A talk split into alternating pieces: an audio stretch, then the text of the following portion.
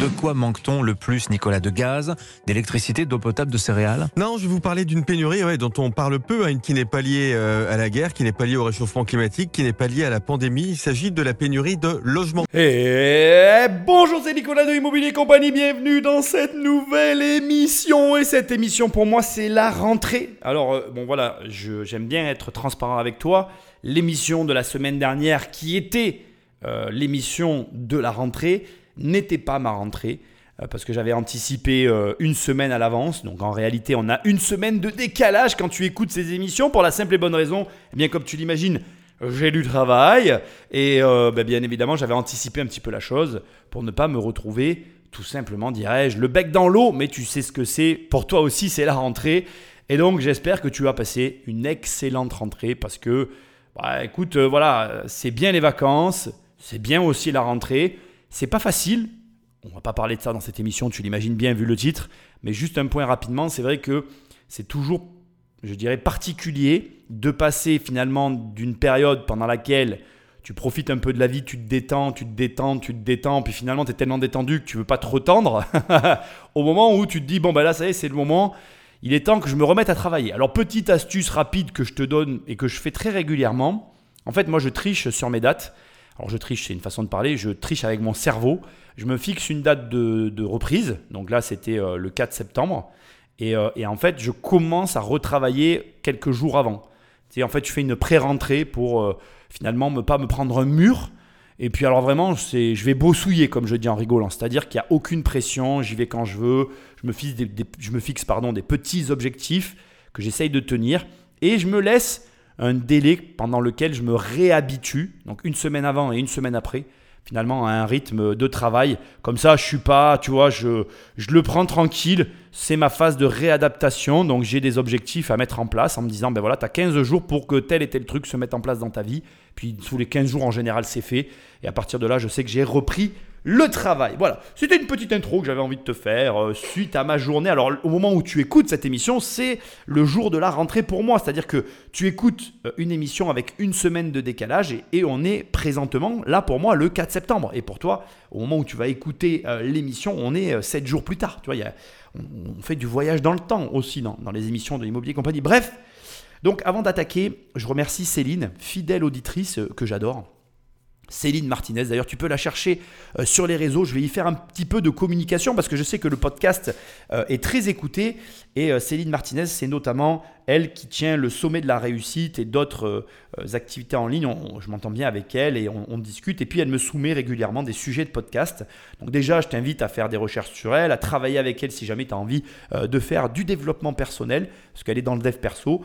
moi, je ne suis pas... Enfin, je présume que je fais un peu de dev perso dans mes émissions, mais j'ai pas l'impression d'être dev perso. J'en sais rien. Enfin bref, c'est un peu un méli-mélo euh, compliqué dans ma tête. Ça doit être très simple pour toi. En attendant, elle est vraiment axée là-dessus. Donc si jamais tu es intéressé, ben, n'hésite pas. Voilà, euh, Céline Martinez, tu trouveras des informations. Je te laisse chercher. Je suis pas inquiet.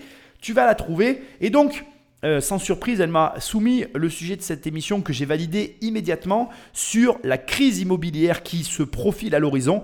Et alors bien évidemment, tu l'imagines, une émission haut en couleur puisque euh, je suis d'accord avec certains éléments de l'analyse de cette chaîne YouTube, mais aussi, il faut quand même le préciser, je ne suis pas d'accord avec d'autres éléments. Et on va donc pouvoir, entre guillemets, un petit peu sur la base de travail de l'émission, creuser le sujet et voir toi et moi finalement ce qu'il en est.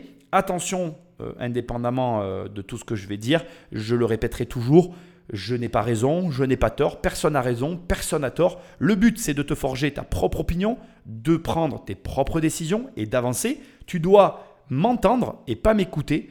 Tu entends les informations et tu n'écoutes que toi. Ce qui veut dire que tu as un libre arbitre et que tu dois prendre tes propres décisions. Et ce que je suis en train de te dire ici, c'est ce que je dis dans mes formations, c'est ce que je dis dans tous mes contenus. Je ne serai jamais parole d'évangile. Je considère même pas avoir échoué ou avoir réussi dans la vie. J'ai fait mon petit bonhomme de chemin. J'ai certes un patrimoine atypique et pas courant, puisque je ne rentre pas dans les cases conventionnelles par rapport à mon patrimoine immobilier, ça c'est certain. Mais en attendant, euh, il y a des gens qui sont beaucoup plus gros que moi, il y a des gens qui sont beaucoup plus petits que moi. Et le but de tout ça, c'est pas de savoir où moi j'en suis euh, ou quoi que ce soit, on s'en fout de moi, c'est toi. Et le but, c'est que ce soit toi qui arrive à tirer ton épingle du jeu. Un petit mot néanmoins quand même important. l'air de rien et de façon tout à fait amusante, le sujet de cette émission n'est ni plus ni moins que le sujet de mon livre qui sort. Et il est probable, là, au moment où je te parle, que d'un jour à l'autre sur euh, Amazon, tu puisses le commander. Donc je te laisse le soin de chercher et de regarder régulièrement à partir du moment où tu vas écouter cette émission, parce que, et je dois te le dire, à ce stade, je veux que tu saches que tout est lancé et que d'un jour à l'autre, le livre sera présent. Et je veux aussi te le dire, malheureusement, et c'est pas pour refaire genre, je sais déjà qu'il va y avoir une rupture euh, dès le début en fait. Il n'y en aura pas pour tout le monde, j'en suis désolé. C'est pas que je voulais pas alimenter à la hauteur de la demande, c'est que les personnes avec lesquelles je travaille, comme c'est un nouveau livre, ne veulent pas prendre finalement, on m'a expliqué en fait, hein, je te dis ce qu'on m'a expliqué, en gros si tu veux, quand tu lances un nouveau livre, tu ne peux pas alimenter les stocks comme les autres livres que tu vas avoir en, vente. Et donc du coup, tes, premières, euh, tes premiers livres qui sont envoyés... Euh, donc à Amazon, euh, à la FNAC, etc., les stocks sont euh, extrêmement limités. Donc tu sais déjà dès le départ que tu vas être en rupture en fait. Alors il y en a qui jouent de ça sur le côté marketing. Alors voilà, je vais être en rupture, ouais, c'est génial, j'en vends tellement que je vais être en rupture. Moi, je ne le vois pas tout à fait comme ça. Moi, je me dis que tout le monde ne pourra pas l'avoir dès le départ. Et en plus, le pire, c'est qu'on m'a expliqué euh, le temps que les fournisseurs dosent la demande, tu passes comme ça par une phase de euh, rupture de stock euh, à répétition que tu ne peux quasiment pas éviter. Bref, on va pas parler pendant des heures de mon livre, mais c'est mon actualité avec mon séminaire. Tu vas sur immobiliercompagnie.com. Dans l'onglet séminaire, il y a mon séminaire. Je te rappelle que c'est le 7 octobre. On est déjà une cinquantaine. C'est un séminaire où on peut être une centaine. Donc voilà, c'est le moment. Viens nous rejoindre. On va passer une excellente journée. Je suis en train de tout préparer. Ça va être énorme et j'espère que tu seras là. Bref, je vais arrêter tout mon blabla d'introduction. Hein. La rentrée c'est fait, le livre c'est fait, le séminaire c'est fait. Pense à prendre le téléphone d'un ami à l'abonner sauvagement à me laisser des étoiles et un commentaire là où tu écoutes l'émission. Et puis, euh, j'ai envie de dire bonne rentrée à Patrick. Et Patrick, Magnéto. Certains disent que notre belle France serait en pénurie de logements, quand d'autres prétendent au contraire que tout irait pour le mieux. Et si cette fois, hmm. personne n'avait réellement raison? Et si tout le monde détournait le regard alors qu'en ce moment même, des Français de la classe moyenne sont contraints d'habiter dans des mobilhomes et que des propriétaires n'ont d'autre choix que d'abandonner leur logement? Crise du logement en France, les locataires en déroute et la fin des petits propriétaires. Alors c'est le sujet euh, de cette euh, courte émission qui a été faite sur YouTube. Euh, bon, tu la trouveras. Alors, je vais quand même te donner les informations parce que j'aime bien donner les informations sur les chaînes YouTube. Mon but, c'est pas de les euh, vampiriser, mais bien de les d'apporter euh, de, l'eau au moulin et en même temps, finalement, de te les faire découvrir. Eh ben, tu dois la connaître parce que la vidéo a été énormément vue. Le titre, c'est Crise immobilière, la fin des petits propriétaires en France.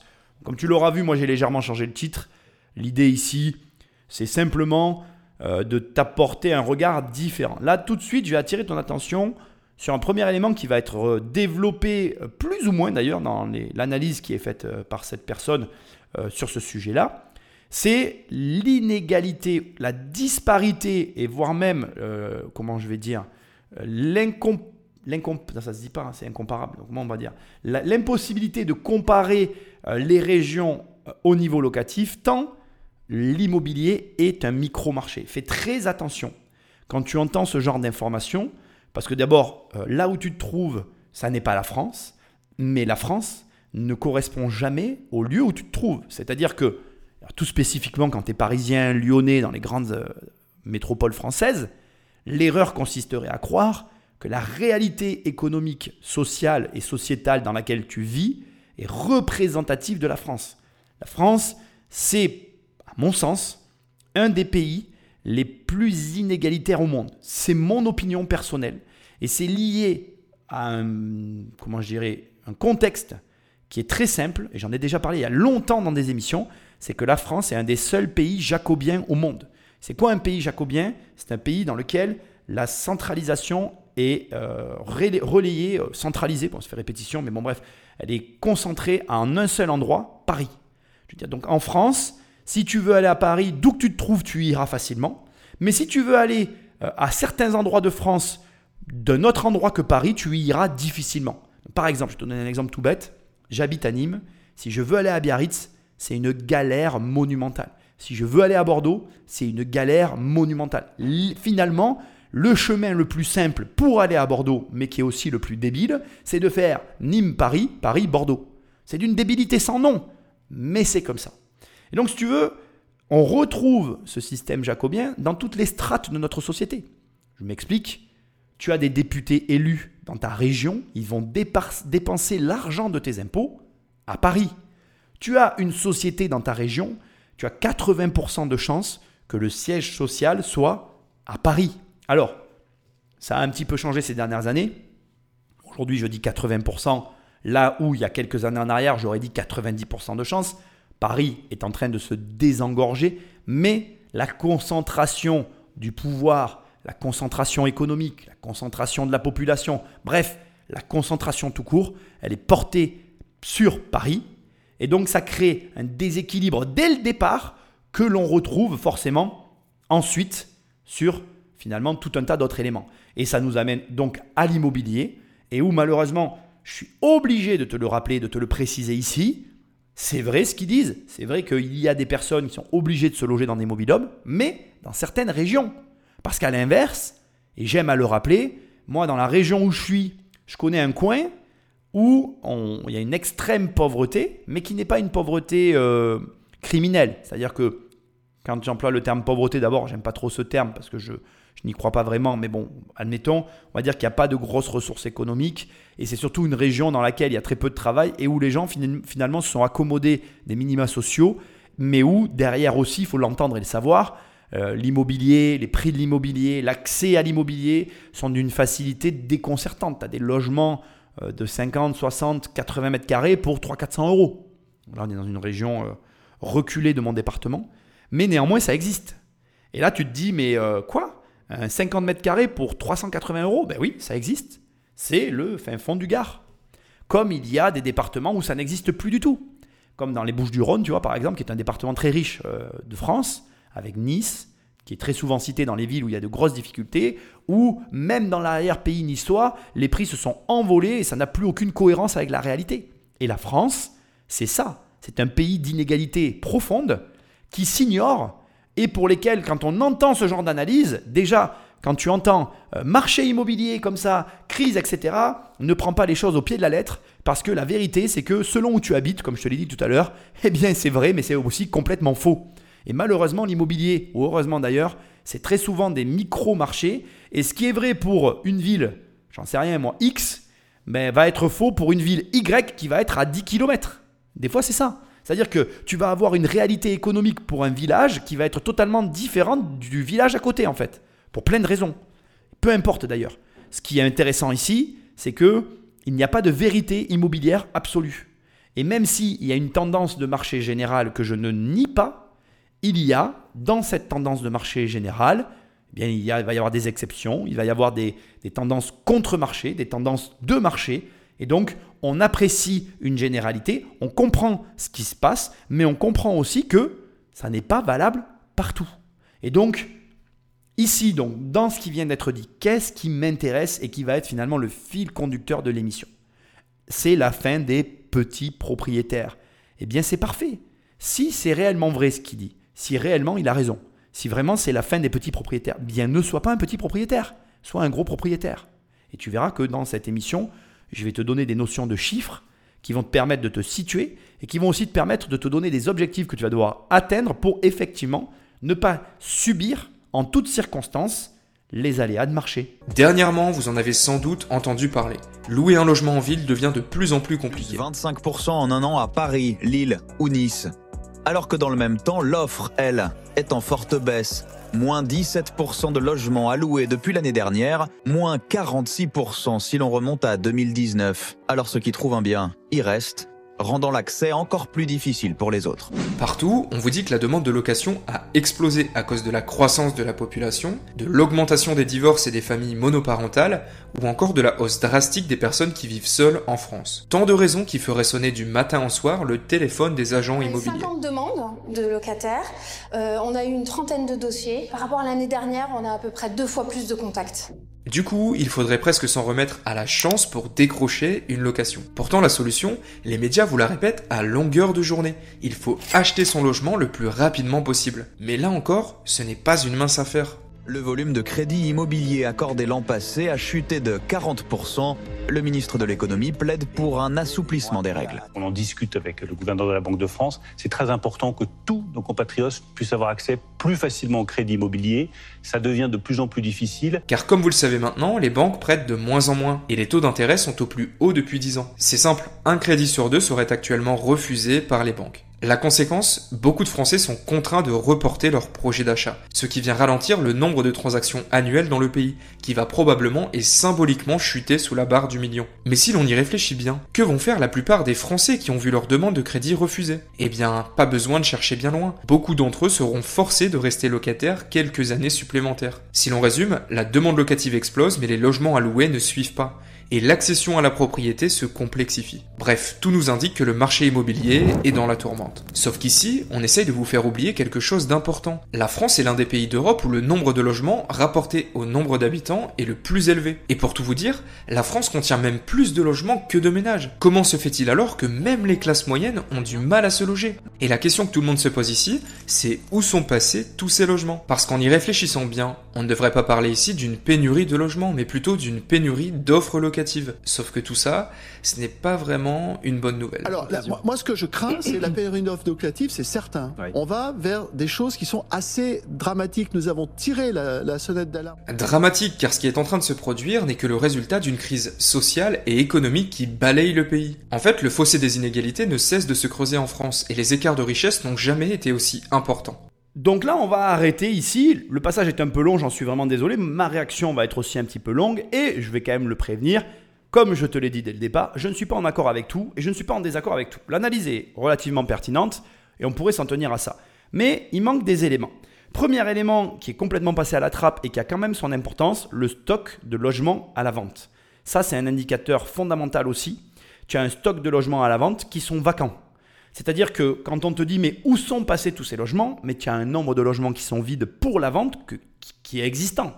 Tu as des gens aujourd'hui qui ont des logements vides qu'ils essayent de vendre à un prix qu'ils n'arrivent pas à vendre.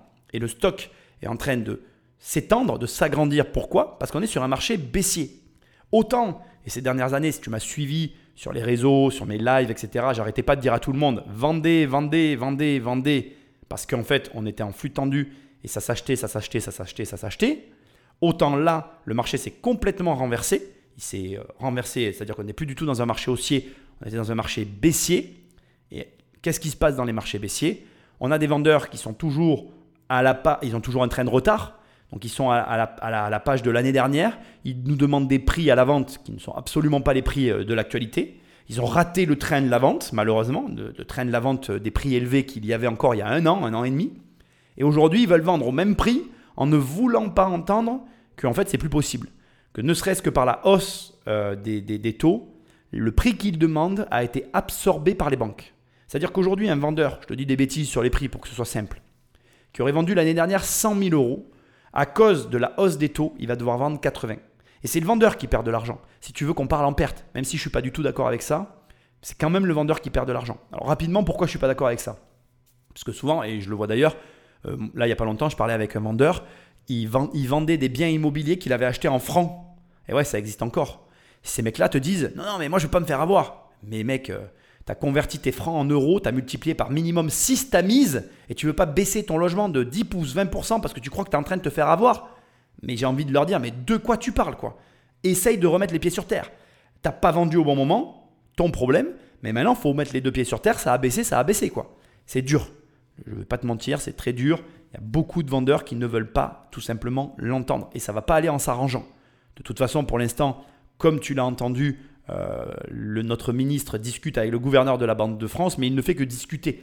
Même si, et je peux en parler, puisque je vais en parler dans les lives, etc., durant l'été, ils ont décidé de lever le pied, en tout cas de relâcher la bride sur, euh, je vais dire, les, les comment dirais-je, les les, investisseurs locatifs. En gros, ce que j'essaye de te dire, c'est qu'ils vont essayer de refavoriser ou de permettre à ceux qui veulent investir dans l'immobilier de pouvoir investir et donc d'avoir à nouveau accès au crédit.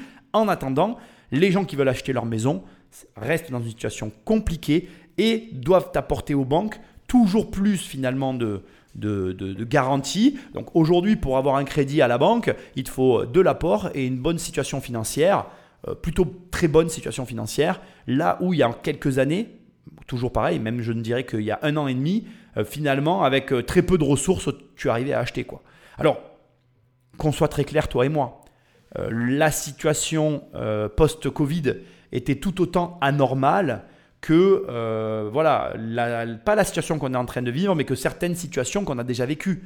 Ça n'est pas normal, je suis désolé de te le dire, de prêter de l'argent à quasiment tout le monde il faut quand même qu'il y ait. je ne suis pas pour qu'il y ait une barrière à l'entrée, mais il y a une forme de logique pour moi dans euh, le fait d'amener de l'apport et d'amener certaines garanties. Ça ne peut pas être la banque qui amène tout l'argent. Ça n'a pas de sens. C'est mon opinion, mais bon, ça n'engage que moi encore une fois. Mais bon, bref. Aujourd'hui, on, on, a, ni plus ni moins qu'un retour à la normale qui est assez mal vécu par beaucoup de personnes, mais qui n'a rien d'alarmant à mes yeux. Il n'y a rien d'alarmant. Maintenant, euh, on te dit aussi dans ce qui vient d'être dit ici, où est passé ce stock de logements euh, Y a-t-il réellement, on pose la question, y a-t-il réellement une crise du logement, sachant qu'il y a plus de logements que, finalement que de, personnes qui y ont accès?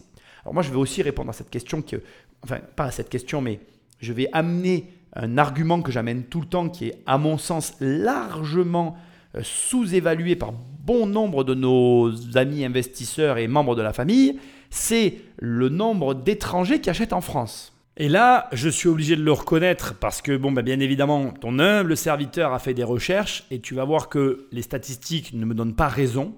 Seul 1,5% des biens immobiliers résidentiels en France appartiennent à des personnes non résidentes. Donc ça veut dire que soit euh, ce que moi je vois sur le secteur, sur mon secteur, est une aberration et donc c'est mon secteur qui est très prisé et les 1,5% des étrangers qui achètent en France, ils achètent tous dans ma région, ce qui m'étonnerait euh, fortement, mais bon voilà. Soit, alors les chiffres sont de 2019, hein, ce sont des chiffres euh, qui viennent de la source C, attends, je suis en train de te le dire, c'est le ministère, le ministère euh, du logement, donc c'est une source qui n'est pas à remettre en cause, c'est l'État. Voilà, J'ai que des sources de l'État et de l'INSEE. Bon bref, je suis un peu déçu de ce que je suis en train de voir, ça c'est pour 2019, je suis assez surpris je, suis dubitatif. Je, vais t'avouer que malheureusement, je suis obligé de faire confiance à ces chiffres. Hein. Je, n'ai pas la science infuse, mais j'avoue que moi, aujourd'hui, pour moi, le marché de l'étranger en France représente quelque chose d'important. Hein. Euh, parce qu'on a des étrangers qui achètent. Mais bon, donc ça veut dire que j'ai tort.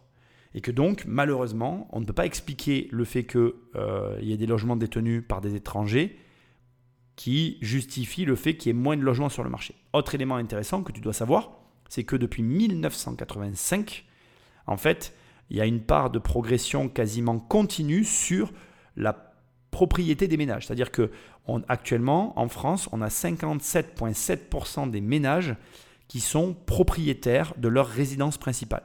Et ça n'a fait que euh, grossir depuis 1985. Ça veut dire que les gens achètent leur résidence principale. Par contre, il y a une explication rationnelle qui explique la raison pour laquelle il y ait autant de logements vacants et euh, qui ne sont finalement pas occupés ou qui sont, euh, enfin voilà, qui, ne sont pas, qui sont mal répartis, c'est qu'aujourd'hui tu as 24% des ménages qui détiennent 70%, 68% pour être précis, euh, des logements.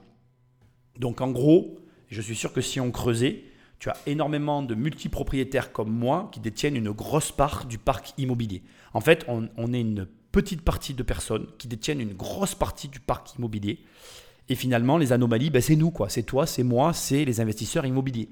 Alors, je veux quand même ici aussi te faire part d'une stratégie que je connais, euh, que je n'utilise pas, mais je vais quand même pas te mentir, euh, nous, on a, on a, on a des biens comme ça qui s'appelle la réserve foncière. Et la réserve foncière, c'est quoi? C'est euh, Ça consiste à acheter un bien et à le garder et à ne rien faire avec parce que tu as les moyens, parce que c'est de la réserve foncière, parce qu'il est positionné à un endroit où de toute façon, loué ou pas loué, il prend de la valeur tous les ans, et où finalement, à un moment donné, quand tu as besoin d'arbitrer, ben, tu sais ce que tu arbitres, c'est ça. Et ça s'appelle de la réserve foncière, c'est une stratégie.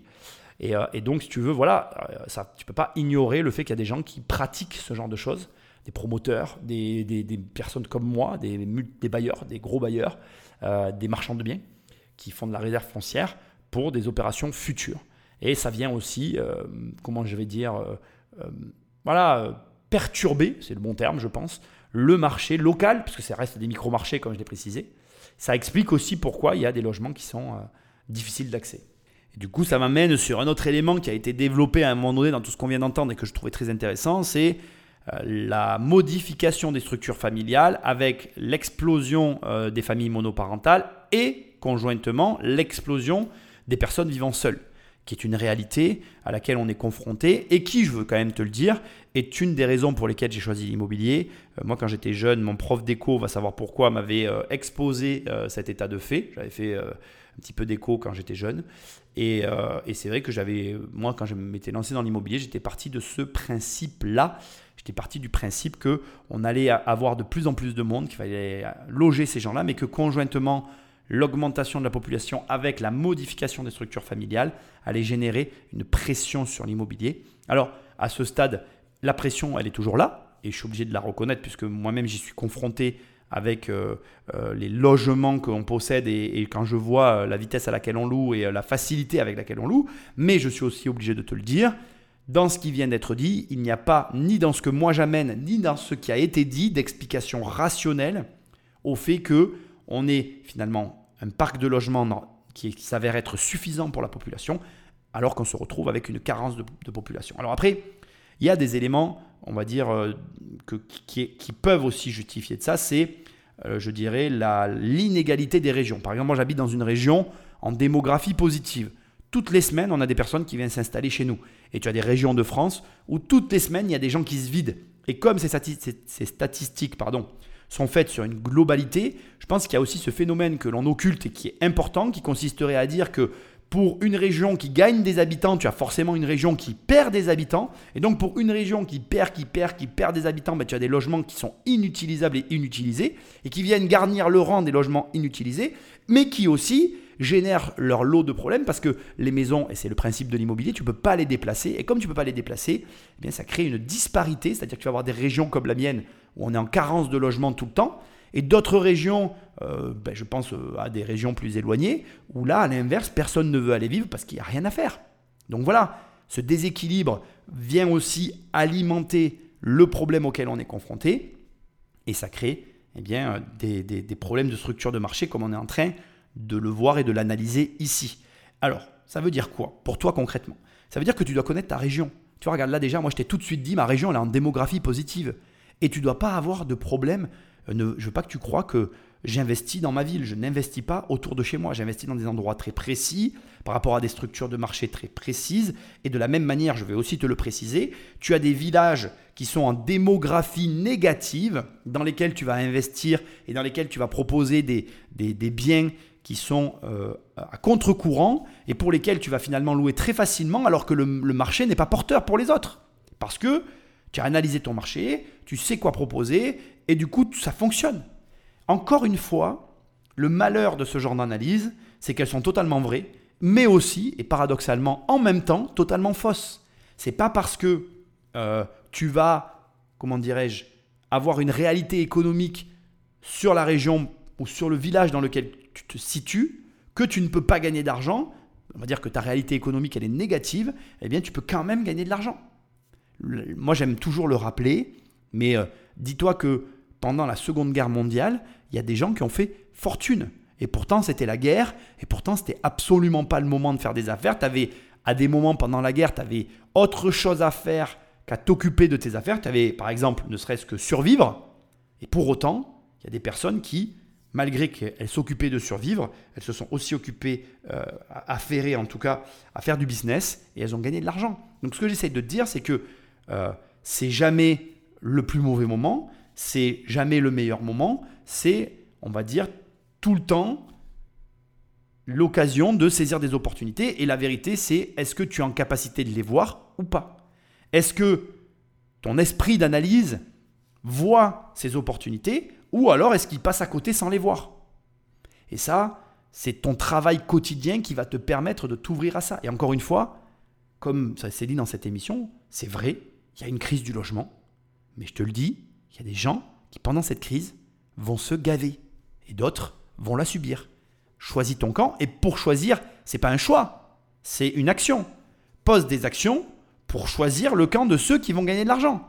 Mais si tu poses pas d'action, viens pas te plaindre. Tout ça, c'est un tournant majeur de ces 15 dernières années, avec une classe moyenne qui est en train de se disloquer en deux parties, les nouveaux pauvres et les nouveaux riches. Et dans un monde où les règles du jeu sont dictées par le capitalisme, les plus forts ont tout intérêt à garder les cartes en main. Car si vous ne comprenez pas les règles du jeu, vous pourriez bientôt être laissé sur le côté. Ah là là, c'est de bonne guerre et ce qui est très amusant dans ce reportage, c'est qu'il utilise les mêmes mécaniques que moi j'utilise avec les pauvres et les riches qui n'existent pas vraiment. En réalité, comme il le dit, c'est un problème de compréhension. Et tes résultats financiers sont liés, bon, pour partie bien évidemment, à ce que tu comprends euh, de ce qui se passe autour de toi, mais aussi et surtout à ce que tu fais par rapport à ce que tu comprends. Je m'explique, il y a beaucoup de gens, quand je leur explique finalement la situation et la manière dont fonctionne le monde, qui comprennent ce que je leur dis, mais qui pour autant ne font rien derrière. Et malheureusement, si tu ne fais rien derrière, ben, tu vas aller rejoindre la classe des pauvres. Même si, en définitive, je suis aussi obligé de le dire, ce qu'on appelle un pauvre aujourd'hui, c'est un riche d'il y a quelques années en arrière. Je veux dire, aujourd'hui, la pauvreté n'existe plus vraiment.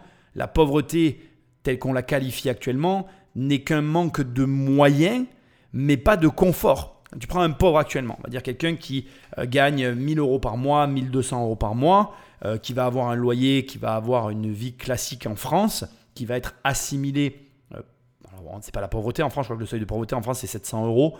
Et c'est pas très grave le montant du seuil de pauvreté. Ce que j'essaye de t'expliquer, c'est qu'en France, avec les aides sociales, etc., et tout ce que tu peux avoir, que tu gagnes 700 ou 1200 euros avec un, loyer que tu payes, pour moi, ça revient au même. Et ce que j'essaye de dire, c'est que quand tu vois la qualité des logements actuels, et même quand tu prends, entre guillemets, ceux de plus mauvaise qualité, électricité, toilettes, etc., et même si derrière, tu as très peu de moyens pour avoir très peu de loisirs, ta vie au quotidien, elle est beaucoup plus confortable que ce que moi je considère être comme une réelle pauvreté. La vraie pauvreté, euh, pour moi, c'est pas ce qu'on a en France. Alors, certes, quand tu as des personnes qui vont commencer à vivre dans la rue, là, on va parler de pauvreté et c'est une réalité. Mais après, des personnes qui vivent dans la rue, malheureusement, il faut commencer aussi à faire un distinguo entre ceux qui veulent vivre dans la rue, parce qu'il y en a, c'est assez fou, mais c'est vrai. Et pour en connaître quelques-uns autour de moi, malheureusement d'ailleurs, c'est un choix. Il y a des personnes que tu ne peux pas aider en fait, hein, vraiment. Euh, même si on les aide, euh, il y a des gens, tu les aides et ça change rien de les aider, parce qu'ils ne veulent pas être aidés. Ils, ont le choix, ils font le choix d'une vie atypique et c'est très compliqué. C'est une minorité, c'est vrai, mais je veux quand même le, remettre l'église au, centre du village. Et après, il y a la réelle pauvreté, celle dont on parle très peu finalement, des personnes qui là réellement, euh, je pense pour diverses raisons d'ailleurs, euh, ne se réinsèrent pas et euh, vivent vraiment dans la pauvreté. Mais la pauvreté, bon alors elle n'est pas définie ici, mais la pauvreté dont il parle, je pense, en tout cas de ce que moi je comprends, n'est pas la pauvreté que ben, personnellement je définis comme étant de la pauvreté. Indépendamment de tout ça, pour rester dans ce registre, la vérité c'est que soit tu vas utiliser les outils qui sont à ta disposition et qui te permettent de lutter contre les choix des gouvernements, parce que c'est à peu près ça hein, la réalité, soit tu ne veux pas lutter contre les choix du gouvernement, tu subis les choix du gouvernement, et dans ces cas-là, eh bien malheureusement tu vas passer à côté de ton potentiel financier. Et je vais plutôt le dire comme ça en définitive. Le vrai problème aujourd'hui, quand on parle d'un appauvrissement et d'une disparition de la classe moyenne, très souvent, les personnes que je qualifierais comme étant des personnes de classe moyenne, mais qui passent à côté de ce que moi j'appelle leur potentiel financier, sont des personnes qui finalement, en passant à côté de leur potentiel financier, eh bien, se gâchent la vie et c'est très souvent lié à des croyances limitantes et malheureusement aussi à des refus euh, de, de, mener certaines actions qui auraient pu générer dans leur quotidien finalement euh, une vie totalement différente. Et ça, alors de quoi je parle? Tu es peut-être en train de te dire, attends, tu tournes autour du pot, dis-moi de quoi tu es en train de parler. Euh, la dette. Il y a beaucoup de gens qui refusent de s'endetter, qui refusent d'avoir des crédits, parce que pour eux, ça, ça n'est pas acceptable pour diverses raisons que je respecte. Seulement, ils ne comprennent pas que peu importe les raisons, leur comportement s'oppose au comportement de l'État. Et dès l'instant, et je suis désolé de te le dire, mais réfléchis-y, si tu refuses de t'endetter, mais que ton État s'endette, est-ce que tu n'es réellement pas endetté? Est-ce que réellement tu n'as pas de dette? Ça n'a aucun sens. Et peu importe ce que tu vas me dire, hein. oui, je ne peux pas pour telle ou telle raison, peu importe la raison. Dans la mesure où tu vis dans un pays qui est endetté, je suis désolé de te le dire, tu es endetté. Et donc la seule question que tu as à te poser, c'est comment toi tu fais pour te protéger de ça. Et je te pose la question, qu'est-ce que tu fais pour te protéger de ça? Et si tu veux une réponse plus profonde, réfléchie et, je vais dire, technique, eh bien tu prends mon livre, Survivre à une crise financière. C'est le sujet du livre. C'est le sujet du livre. Et c'est hyper intéressant. Donc là, si tu veux, je suis d'accord avec lui. Comprendra qui pourra, mais derrière, comprendre ne suffit pas. Il faut aussi agir. Et là, malheureusement, je peux te l'expliquer tant que j'ai envie. Hein. Et tu peux le comprendre tant que tu as envie. Hein. Si tu fais rien, tu vas toujours subir. Pour illustrer tout ça, il suffit de jeter un œil sur ce petit ratio. Dans les années 60, la part du logement dans le budget des Français était de 9% en moyenne. Aujourd'hui, elle est de 23% et atteint même les 46% pour les primo-accédants, soit presque la moitié de leur budget. Et c'est bien pour ça qu'on retrouve en 2023 des Français qui n'ont d'autre choix que d'habiter dans un mobil-home. André et Bénédicte ont cherché une maison pendant deux ans en vain. Alors cette coiffeuse et cet ancien cheminot ont opté pour ce bungalow haut de gamme. Alors moi j'ai un problème, mais alors un énorme problème, c'est que je n'accepte pas ce genre de mécanique. Mais alors mais c'est un refus total de mon cerveau quoi. Donc là au calme, tu as un mec qui est en train de comparer euh, des ratios de 1960 avec aujourd'hui. Le gars te dit, regardez, dans les années 60, la part du logement pesait 9% sur le poids des ménages, et aujourd'hui ça pèse 23%. Mais euh, ça n'a aucun sens en fait. En 1960, il n'y avait pas Internet. En 1960, euh, les télés coûtaient euh, un bras et demi et aujourd'hui, une télé, ça vaut plus rien. Et on pourrait faire tout un tas de parallèles comme ça qui n'ont aucun rapport les uns avec les autres et trouver tous les avantages qu'il y avait à vivre en 1960, mais aussi tous les inconvénients qu'il y avait à vivre en 1960. Et inversement, il y a plein d'avantages à vivre à l'époque actuelle et il y a plein d'inconvénients à vivre à l'époque actuelle. Alors moi, je suis pas là pour te dire laquelle des deux époques est la mieux. Je m'en fous en fait. Il y en a qui préféraient 1960, il y en a qui préfèrent aujourd'hui, il y en a qui sont très malheureux aujourd'hui, qui comprennent pas l'époque dans laquelle on vit, et il y en a qui sont très heureux aujourd'hui. Regarde, je vais te donner juste un exemple. Moi, quand je suis né, dans les années 80-90, ben, j'aimais bien regarder la télé. Mais c'était pourri. Voilà, je n'ai pas de honte à le dire. Euh, moi, j'ai connu l'époque où il y avait cinq chaînes télé, où euh, tu n'avais pas de choix, et où finalement, ce qu'on te proposait, tu devais le recevoir béatement et être heureux déjà, parce que c'était déjà très bien. Et on n'avait pas le choix. Et aujourd'hui, je regarde plus du tout la télé, euh, je me divertis autrement, et je suis beaucoup plus heureux maintenant qu'à un moment donné de ma vie où je ne supportais plus la télé parce que ça me rendait fou.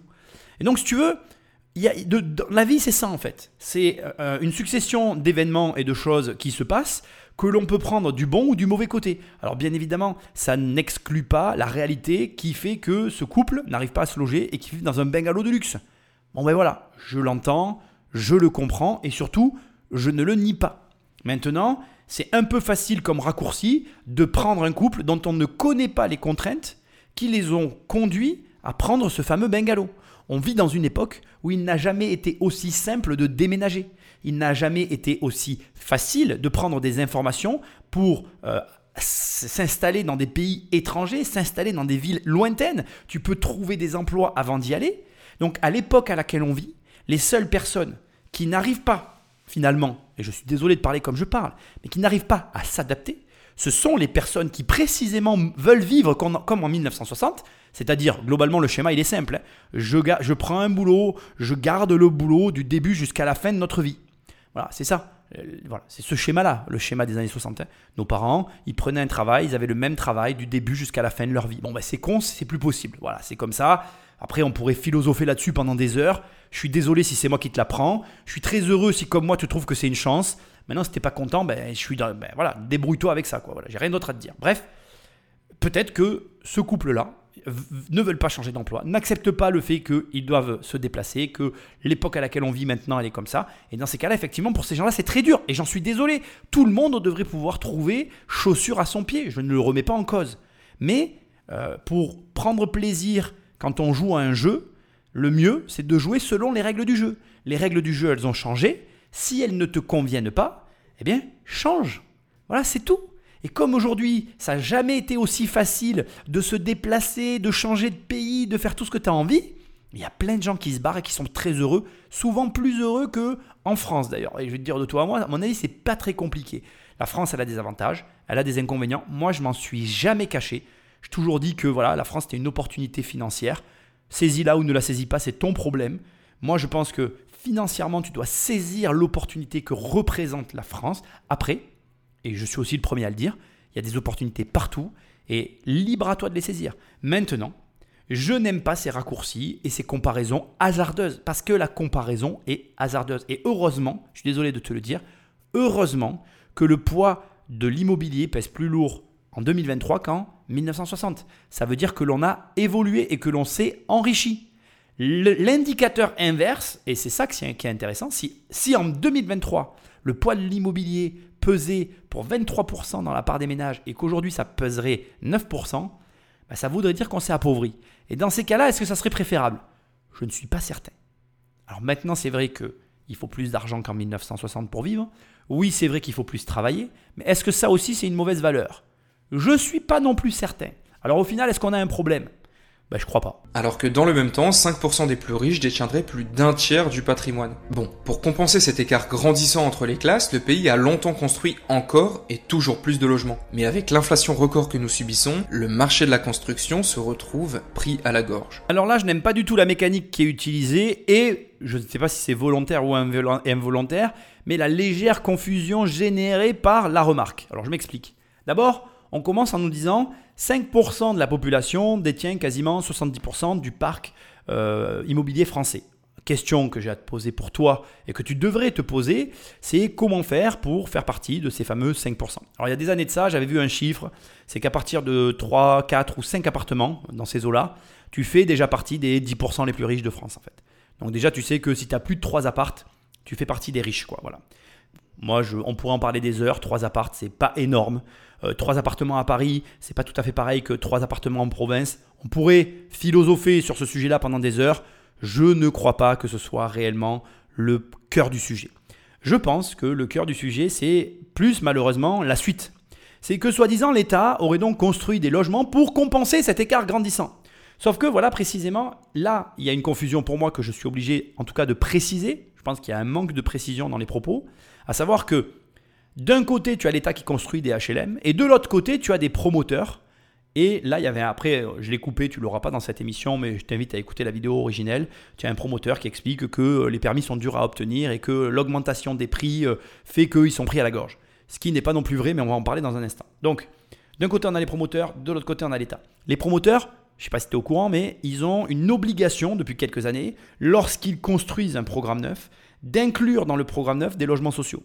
Ça veut dire que demain, un promoteur voudrait faire un immeuble que pour les riches, il ne pourrait pas le faire. Il aurait l'obligation de livrer des logements sociaux euh, pour, euh, voilà, pour, euh, pour compenser le déficit, le manque de construction de logements sociaux. Donc déjà, le commerce, la liberté de commercer est atteinte en immobilier, hein, dans la promotion immobilière, par la situation actuelle de, de, de l'immobilier et des lois et des contraintes qu'impose la France aux promoteurs. Mais d'un autre côté, et c'est là où ça devient intéressant, c'est qu'on a l'État qui construit des logements, et là on a des logements exclusivement sociaux, et je mets de l'argent sur la table, tu prends euh, un grand nombre de personnes qui vivent dans des HLM, tu les assois devant toi et tu leur dis, voilà, si demain tu avais les moyens de te loger où tu veux, mais alors où tu veux, est-ce que tu vivrais dans le logement que tu vis actuellement en France? Et je, c'est ma conviction personnelle, je peux me tromper, mais je pense que énormément de personnes te répondraient, eh bien non, je ne vivrai pas dans le logement HLM où je suis, je vivrai dans une maison, je vivrai à tel endroit, etc. etc. Ça veut dire que, ça c'est intéressant, c'est un élément que j'entends, que je n'entends jamais d'ailleurs, nulle part. On a dans notre parc national français une partie des logements construits par l'État dont personne ne veut, et c'est pire encore que ce que tu imagines. Ceux qui finissent par atterrir là, parce qu'il y a toujours quelqu'un, parce que la nature a horreur du vide, et puis ça finit par atterrir là, c'est souvent des personnes qui ne sont pas très peu, enfin, qui sont très peu recommandables, des personnes avec lesquelles il va y avoir des problèmes avec le voisinage, enfin bref, une population très compliquée à gérer, mais qui vient s'installer là où il reste de la place. Et je les comprends aussi, c'est malheureux ce que je vais dire là, mais je le pense profondément. À un moment donné, demain, euh, tu dors dehors et puis tu vois qu'il y a un appartement qui est vide depuis des mois, et eh ben, au bout d'un moment, tu finis par aller dans l'appartement. Je, je, ne les blâme pas, je m'excuse, mais c'est vrai. Alors après, l'appartement, il appartient à quelqu'un, etc. Mais moi, ce sur quoi je veux mettre le doigt, euh, c'est qu'il y a comme ça tout un pan de logement en France dont personne ne parle, mais surtout dont personne ne veut. Et le pire, ça je veux quand même le dire aussi publiquement, c'est qu'il existe une tranche très petite et très peu connue d'investisseurs dont la stratégie réside essentiellement sur ces logements-là. On parle d'investisseurs qui achètent des logements, qui vont louer un petit peu à n'importe qui, c'est pas vraiment important pour eux qui euh, va être dans le logement. Ce qui est important pour eux, c'est de toucher la CAF. C'est ce que moi j'appelle la stratégie CAF. Et euh, juste pour que information, je vais quand même te donner un prix parce que moi on m'en propose des logements comme ça. On parle de logements à 6 000 euros. Donc moi, je vais te donner les chiffres d'un logement qu'on m'a proposé à 6600 euros, pour être très précis. 6600 euros, t'entends bien le truc, hein, c'est, c'est un virement pour moi. J'ai, l'argent en permanence sur mes comptes. Hein. c'est même pas, je veux dire, acheter un logement comme ça, c'est pas euh, une réflexion, tu vois, c'est un virement. C'est euh, paf, je fais un virement, c'est à moi. Sur ces logements-là, d'accord, on a 405 euros de CAF. 405 euros de CAF, d'accord, x 12, divisé par 6600 euros. Je sais pas si tu es au courant, euh, le prix final d'un logement comme ça, c'est 6600 plus 1500 qui représente les frais annexes. On est sur un prix total de 8100 euros à, brûle sur point. 405 x 12 divisé par 8100 euros. Je suis en train de faire le calcul avec toi. Rentabilité 60%. Euh, je te laisse un petit blanc parce que t'aimes, t'aimes pas l'argent. Le truc, il est, il est remboursé en un an et demi. Alors moi, je ne peux pas faire ce genre de projet. C'est impossible pour moi, ça ne m'intéresse pas. On est vraiment dans un cadre très particulier. Euh, tu as un rapport avec la CAF, tu n'as aucun rapport avec tes locataires, tu ne sais pas qui habite là, euh, tu peux recevoir des courriers. Enfin, je ne vais pas rentrer dans l'explication, mais on parle vraiment d'une stratégie très particulière. Mais ça, ça existe. Hein. Moi, aujourd'hui, ici, par exemple, à Nîmes, je peux très, très, très facilement t'orienter euh, sur des tours où des logements se vendent dans ces prix-là on est dans des prix qui vont. Qui, alors, ça a un peu augmenté aujourd'hui. Là, le prix que je te donne, il date d'il y a quelques années. Allez, aujourd'hui, tu tournes entre 10 et 20 000 euros le logement. Mais même si tu fais le même calcul, euh, on est toujours sur la même typologie de logement. Hein. Même si tu fais le même calcul, à savoir 4 860 euros divisé, allez, on prend le prix le plus haut par 20 000 euros, tu es quand même à 24% de rentabilité.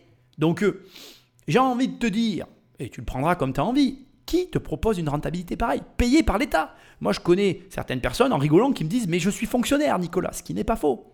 Sauf que ces logements-là, personne n'en veut. Voilà. Et il y en a des vides. Donc, c'est bien beau hein, de parler de, la crise immobilière en France, mais on a des problèmes structurels autrement plus graves dont personne ne parle. Dont personne ne parle. C'est voilà. Sais pas si tu avais déjà entendu tout ce que je suis en train de te dire. Peut-être que oui, peut-être que non, j'en sais rien, c'est pas mon problème. En attendant, Personne n'en parle de ça. Et ces logements-là, on les a à la vente et on n'a personne qui veut les acheter. Alors on a, comme je te l'ai dit, des personnes euh, stratégiquement qui sont positionnées sur ces marchés-là, mais ce sont des gens qui tournent avec des gros patrimoines. Hein. Tu imagines bien que quand tu achètes des logements entre 6 et allez, entre 10 et 20 000 euros, on va prendre des prix un peu plus hauts, bah, tu peux en acheter beaucoup. Du coup, tu peux rapidement te dégager un revenu conséquent. Mais bref, tu vois bien que c'est facile de dire qu'il y a 5% des gens qui possèdent 70% de la propriété en France. Mais est-ce que, par exemple, question que j'ai à te poser, est-ce que tu es envieux de la personne qui va avoir, je te dis un chiffre euh, un peu au hasard, 50 logements euh, dans des HLM comme ça? Parce qu'il y en a, c'est leur cas. Hein. Est-ce que tu es envieux de ces personnes-là qui s'encaissent 50 CAF par mois? Alors il y en a qui vont me dire oui, il y en a qui vont me dire non, j'en sais rien. Moi je vais te donner mon opinion personnelle. Je n'ai absolument pas envie, mais d'aucune manière que ce soit, de travailler de cette manière-là. Tu peux me donner les 50 appartes, je ne les veux pas, ça ne m'intéresse pas. Même pas l'argent que ça génère, tu vois, ne m'intéresse. Parce que, euh, voilà, c'est derrière, ça, c'est assorti de problématiques euh, qui vont avec. Tu, traites avec l'État. Euh, tu, dois remplir des papiers. Enfin, c'est un truc, c'est sans fin. Quoi. Vaut mieux que ton truc il soit en gestion. Et encore faut-il que tu trouves quelqu'un qui veuille te les gérer. Bref, bref, bref. Je trouve que cette mécanique-là, elle est un peu facile. J'entends et je suis d'accord qu'il y a une inégalité. Maintenant, l'inégalité, elle n'est pas due à un héritage, elle est due à un choix.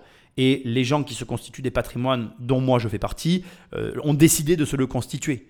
Donc la seule question que tu as à te poser et que je n'ai de cesse de te poser au travers de cette émission, c'est comment faire pour faire partie des 5% Et donc du coup, qu'est-ce que je fais là maintenant tout de suite pour m'engager sur la construction d'un gros patrimoine? Pour ne plus finalement avoir les problèmes qui vont être évoqués dans cette émission.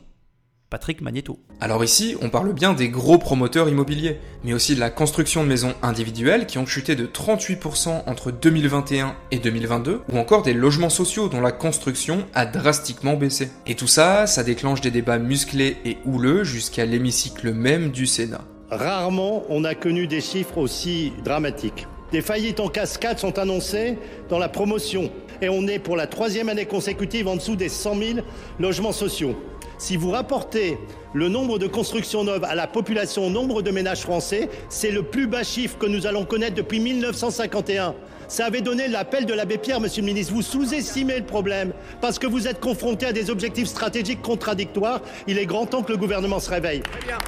Sur les logements sociaux, il faut savoir que l'INSEE estime à 11 millions le nombre de Français qui y habitent, et plus de 2 millions de personnes qui seraient sur liste d'attente. En fait, c'est presque un Français sur 6 qui se retrouve dans un logement social. Mais comme on l'a vu, ce problème touche aussi les logements du parc privé, car même des personnes avec une meilleure situation financière ont du mal à se loger.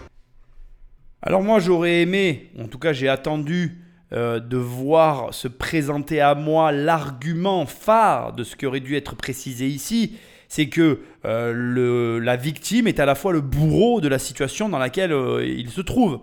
C'est-à-dire que si actuellement les promoteurs souffrent, c'est parce que, et ce n'est pas précisé dans cette analyse, nos très chers et tendres hommes politiques ont décidé, entre autres, qu'il n'y aurait plus de loi de défiscalisation, ce qui n'était pas arrivé dans notre pays depuis des années.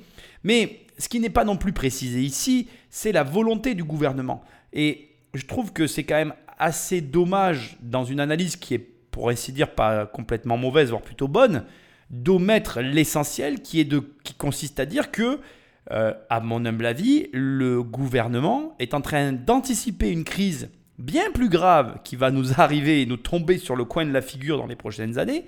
Et surtout, ils anticipent aussi cette crise d'une façon qui n'est peut-être pas complètement inintelligente, à savoir par la rénovation d'un parc immobilier existant. Alors je t'explique et je te laisserai réfléchir à ça. Je ne dis pas que j'ai raison. Je te partage ici une intuition que je pressens de plus en plus et qui, je pense, va nous péter à la figure. Figure-toi que tu es au courant, mais que la crise que nous traversons sur les retraites en France est entre autres liée à l'anomalie, euh, je ne sais même pas comment il faut appeler ça, à l'anomalie natale que représente le baby-boom. Alors le baby-boom, si tu ne sais pas ce que c'est, c'est une explosion des naissances après la Seconde Guerre mondiale qui représente, qui s'incarne, qui se matérialise par la génération de nos parents et qui ont généré derrière l'embellie économique que l'on a connue dans les 30 glorieuses, etc., avec la consommation et tout ce qui s'en est suivi. Alors, euh, ce que je suis en train de dire est un énorme raccourci, et si un économiste m'écoute, il va s'arracher les cheveux. C'est pas tout à fait vrai, mais globalement, euh, il y a eu un baby boom, et ce baby boom a généré un papy boom que nous sommes en train de vivre, avec les conséquences négatives qu'il génère, à savoir le dysfonctionnement de notre système de retraite. La prochaine étape, l'après papy boom, c'est euh, la, je ne sais pas comment on appelle ça, ça va être une explosion des décès. Alors j'ai déjà parlé de ce phénomène dans plusieurs euh, de mes émissions et vidéos. Le fait est que l'on meurt beaucoup plus vite que l'on arrive à l'âge adulte. C'est-à-dire que aujourd'hui, l'indicateur des naissances nous indique finalement la santé d'un pays, mais le fait qu'il y ait des naissances, ne fait pas qu'il y ait des ménages. Ce que j'essaie de te dire, c'est qu'entre le moment où tu nais et le moment où tu as 18 ans et où le moment où tu commences à consommer et où tu deviens un agent économique, entre guillemets, rentable pour le pays, eh bien, il s'écoule un, un temps relativement long. Or, et prends-le en considération, la mort, elle, est beaucoup plus rapide. Hier, tu étais un agent économique et tu avais ta retraite et tu dépensais de l'argent. Demain, tu es mort et tu représentes une perte pour le pays. Et pour remplacer nos morts, il nous faut, à contrario, des agents économiques qui viennent les compenser, mais ceux-là mettent beaucoup plus de temps à devenir des agents économiques qu'ils ne prennent de temps pour mourir, malheureusement. Ce qui veut dire que, et il faut quand même le savoir, on s'engouffre doucement mais sûrement vers une crise du logement qui sera générée de manière mécanique par ce phénomène. Il va arriver un moment où, sur une tranche de 10 ans, la génération du baby-boom va disparaître. Cette génération disparaissant, elle entraînera avec elle dans sa chute, je le pense, une forme de crise immobilière, due au fait que cette génération-là, qui a eu la possibilité d'acheter des actifs immobiliers à des prix que nous ne connaîtrons jamais, les ont achetés et pour la plupart ont acquis des résidences secondaires qui vont se retrouver tout en même temps sur le marché et qui vont générer le lot de problèmes que j'évalue voilà comme ça. C'est une discussion que j'ai avec toi. Je ne te dis pas que j'ai raison. C'est ce que je ressens, c'est ce que je pressens. C'est ce qui me semble qu'il va advenir dans le futur et que nous allons y être confrontés. Alors, je te le dis comme je le pense aussi, il est possible peut-être de limiter cette crise si l'on anticipe et si justement on ne continue pas cette course effrénée et qu'on ne répond pas à la demande de logements vacants croissante. C'est-à-dire qu'en ne répondant pas à cette demande, on anticipe et lorsque ça va arriver, ça sera compensé par le manque de logements sur le marché. Ça peut, pour une fois, ne pas être une totale ingérence de l'État. Ça peut même être peut-être une anticipation réfléchie d'un problème futur. Alors maintenant, bien évidemment, je vais quand même te répondre, je ne le sais pas. Maintenant aussi, il y a d'autres euh, arguments que tu peux m'opposer, par exemple les flux migratoires. On parle de, dans le futur, dû au réchauffement climatique, tu y crois, tu y crois pas, c'est ton problème, de gros flux migratoires. Est-ce que c'est vrai, est-ce que c'est pas vrai? Personne ne le sait. En attendant, ce que toi tu dois prendre en considération aujourd'hui dans ta réflexion et dans ta démarche d'investissement, c'est ce qui est en train de se passer là. Et personnellement, je te le dis parce que je le pense, la stratégie qui consiste à dire on a suffisamment de logements sur notre territoire, maintenant au lieu d'en construire, on va les rénover, ça n'est pas une stratégie totalement stupide. Pour une fois que je vais le reconnaître, je suis désolé de te le dire, il faut savoir qu'il y a énormément de logements vacants en France. Il faut savoir que au milieu de tous ces logements vacants en France, il y a aussi, comme je l'ai plusieurs fois répété dans cette émission, une comment je dirais, une mauvaise répartition de la population sur le territoire français. Ça, c'est comme ça. Et il faut savoir que, en termes de densité euh, d'habitation, on est très très loin de ce qui peut se pratiquer dans des villes comme Hong Kong, par exemple. Donc, euh, tout ça fait que je n'adhère pas trop à l'analyse qui est faite ici, qui consisterait à dire qu'on est dans une crise grave, comme on n'a jamais eu dans les années. Euh, c'est pas du tout la même situation en fait. Notre situation actuelle n'est pas la même. On n'a pas du tout compensé euh, par notre taux de natalité, la natalité des baby boomers qui sont aujourd'hui des papy boomers. Quoi. Et malheureusement d'ailleurs, on va se prendre un choc lié à cette conjoncture exceptionnelle, et ce choc, il va falloir l'encaisser. Donc, je ne dis pas que la stratégie d'État est la meilleure, je ne le sais pas parce que je ne suis pas un dirigeant et je n'ai pas de décision à prendre, mais c'est une stratégie comme une autre et je la trouve pas déconnante. D'autant que, et je veux quand même le préciser, on a certes aujourd'hui moins le droit de construire, mais ils autorisent l'augmentation de densité dans les zones, dans les villes. Voilà, plutôt, oui, dans les zones urbaines. J'avais raison. Donc, euh, ça n'est pas une absence de construction, c'est une approche différente de la construction. Par exemple, et juste pour ton information, la loi Allure favorise euh, la création d'étages sur des bâtiments déjà existants. Beaucoup de gens ne connaissent pas cette subtilité, mais aujourd'hui, c'est très facile de rajouter un étage sur un bâtiment existant et, de façon très surprenante d'ailleurs, les communes sont enclins à facilement accepter ce type de permis de construire. Donc ça te montre que ce n'est pas une vraie information qui est donnée ici, c'est une information biaisée qui doit être précisée et qui en plus peut ne pas être totalement rejetée, puisque comme je viens de te le dire, bon ben voilà, je ne vais pas le répéter, mais compte tenu de ce qui nous attend, ça n'est peut-être pas la plus mauvaise des stratégies de se reposer maintenant sur la rénovation plutôt que sur la construction. Mais au final, si tout ça n'était que le reflet d'un système locatif complètement à la dérive, car quand on y réfléchit bien, une location à la base, c'est un échange de services, de valeurs entre deux individus. D'un côté, on a le propriétaire qui crée une offre sur le marché, il achète un logement, fait des travaux, entretient le parc immobilier et paye des impôts, et de l'autre, le locataire apporte la demande. Il souhaite habiter le logement et paye un loyer pour occuper les lieux. Mais comme bien souvent, l'État a décidé d'y mettre un peu trop son nez et a complètement détraqué cet échange. En fait, en imposant encore et toujours plus de contraintes, le gouvernement est venu fragiliser l'offre locative. Sauf que la plupart des logements ne sont détenus que par des petits propriétaires qui n'en possèdent qu'un ou deux, et qui sont comme la plupart d'entre nous de simples particuliers.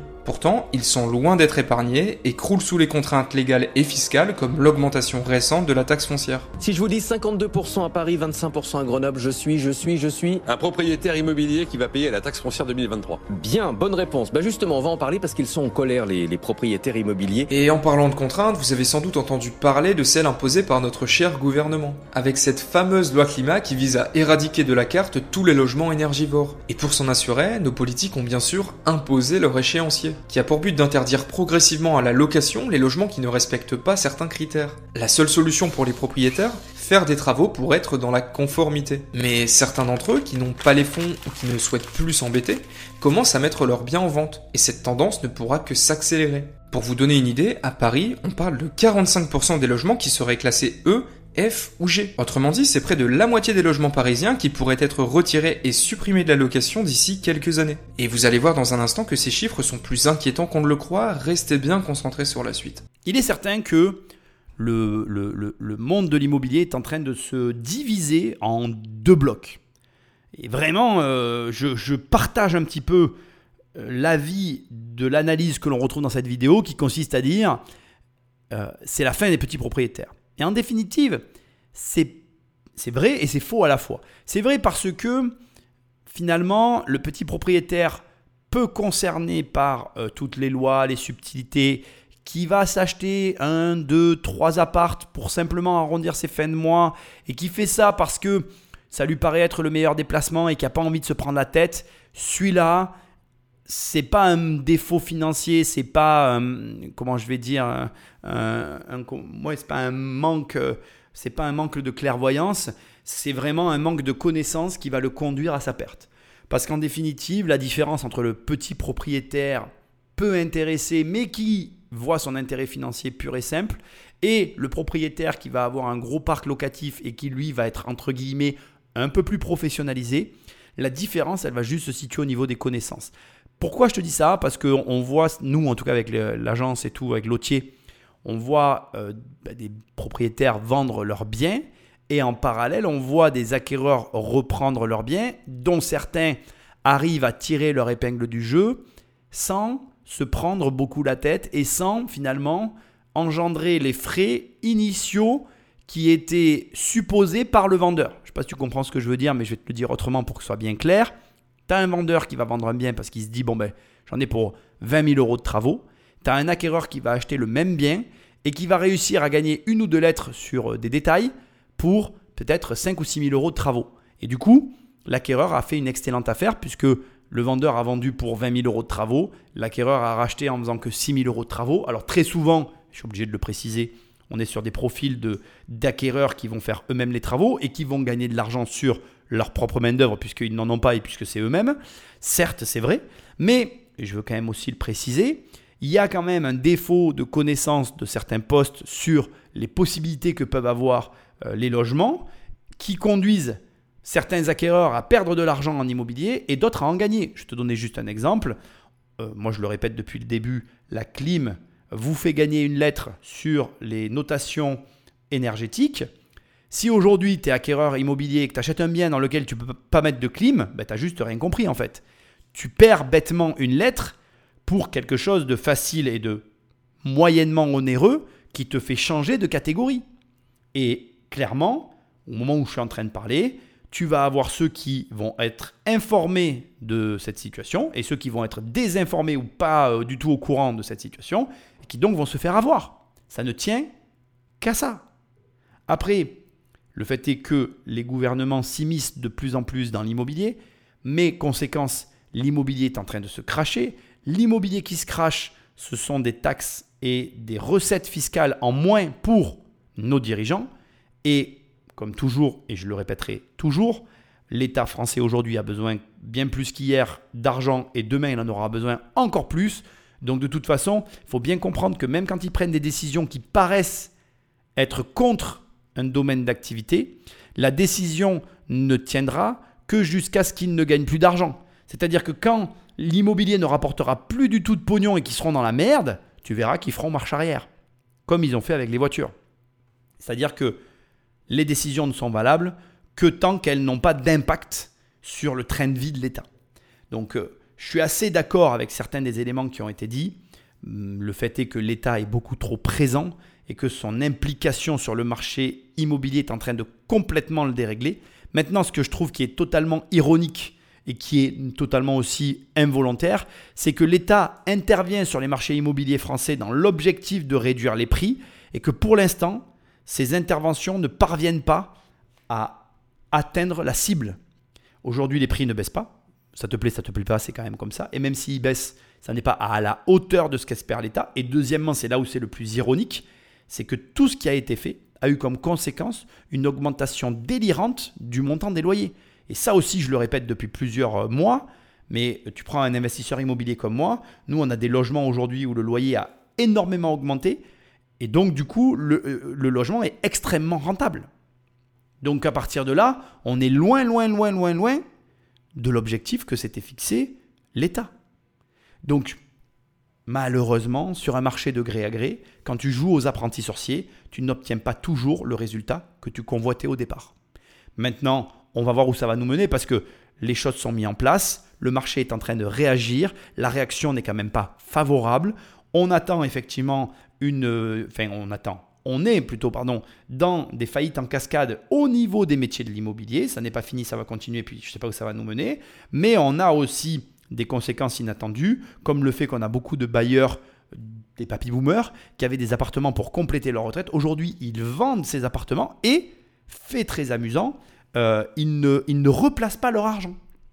Donc ça veut dire que on est dans une phase de quelque chose de nouveau, de quelque chose qui va aboutir sur une nouvelle situation qu'on ne connaît pas, mais que nous découvrirons ensemble. Car avant, il faut aussi parler des menaces qui pèsent sur les propriétaires, comme l'augmentation des risques d'impayés de loyer ou de squat. Pour rappel, une expulsion légale prend en moyenne entre 1 et 2 ans dans ce cas précis. Sauf qu'avec un emprunt sur le dos, les petits propriétaires deviennent de plus en plus frileux, sous peine de ne pas pouvoir rembourser chaque mois leur crédit à la banque. Pourtant, un seul propriétaire sur 5 aurait souscrit à une assurance loyer impayé, soit par peur de sacrifier une rentabilité qui est de plus en plus difficile à trouver, soit par manque de confiance envers le bon fonctionnement de cette assurance. Du coup, beaucoup d'entre eux en ont eu marre de jouer à la roulette russe. Bon, ici, je vais pas faire durer le suspense très longtemps, mais tu le sais, l'argument du loyer impayé, c'est 100% du temps l'argument préféré de la personne qui a jamais investi.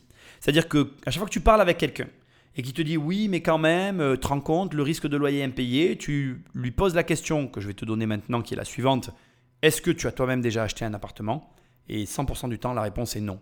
Et quand la réponse est oui, eh bien dans ces cas-là, la personne, elle a eu un impayé. Mais tu peux lui répondre de ma part, elle représente les 5% de la population. Ça veut dire que pour 100 appartements achetés, elle fait partie des 5 qui ont eu un impayé. C'est ballot, parce qu'en plus, comme il le dit très très bien, la solution, tout le monde la connaît.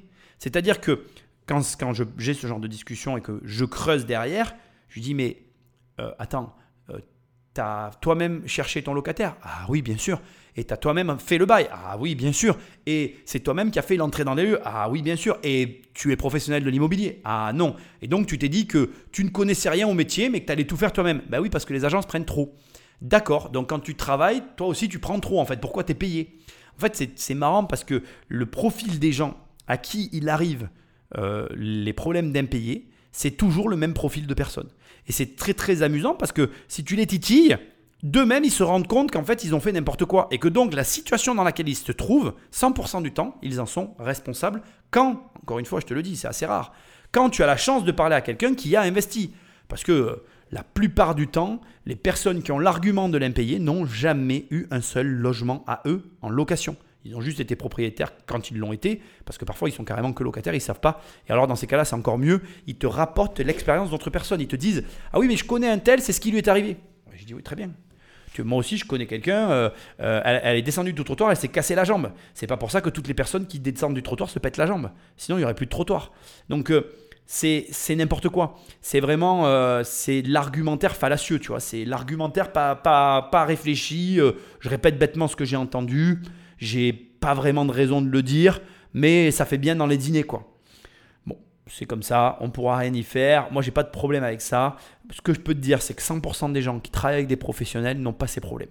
Donc, euh, il te suffit simplement d'utiliser le truc que tu as entre tes deux yeux qui s'appelle un cerveau. Si tu t'en sers, normalement, ça devrait bien se passer. Beaucoup de propriétaires ne veulent plus prendre le risque de tomber sur le mauvais locataire, qui pourrait ruiner pendant des années leurs finances et leur santé mentale. Sauf qu'avec les règles actuelles, une poignée de locataires mal intentionnés en profitent chaque jour, au détriment, comme toujours, d'une grande majorité de locataires fiables et sérieux. Résultat, beaucoup de petits propriétaires n'ont d'autre choix que de se protéger par eux-mêmes. Et c'est bien pour ça que les conditions d'accès à la location deviennent de plus en plus infernales. Par exemple, pas rare de voir une demande de location refusée si le candidat gagne très bien sa vie mais n'aurait par exemple pas de CDI. Car c'est bien connu, ce petit bout de papier reste en France le grand symbole de la stabilité, de la sécurité de l'emploi. Mais en réalité, cela va totalement à l'encontre de l'évolution de la société, comme par exemple les nouvelles normes de travail qui s'orientent de plus en plus vers l'entrepreneuriat, les emplois court terme ou la nomadisation. Bon, alors de deux choses l'une, là déjà dans l'argumentaire, euh, on continue sur le même argument, pas très profond malheureusement.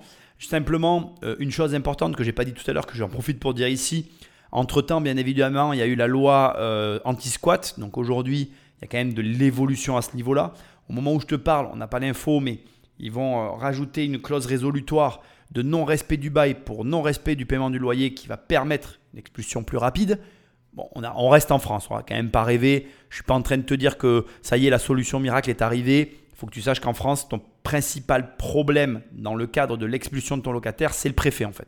Et que même quand tu as la loi de ton côté, il va te falloir parfois saisir le préfet de la commune à côté pour contraindre le préfet de ta commune à faire son travail. Enfin bref, c'est un délire, je te le concède.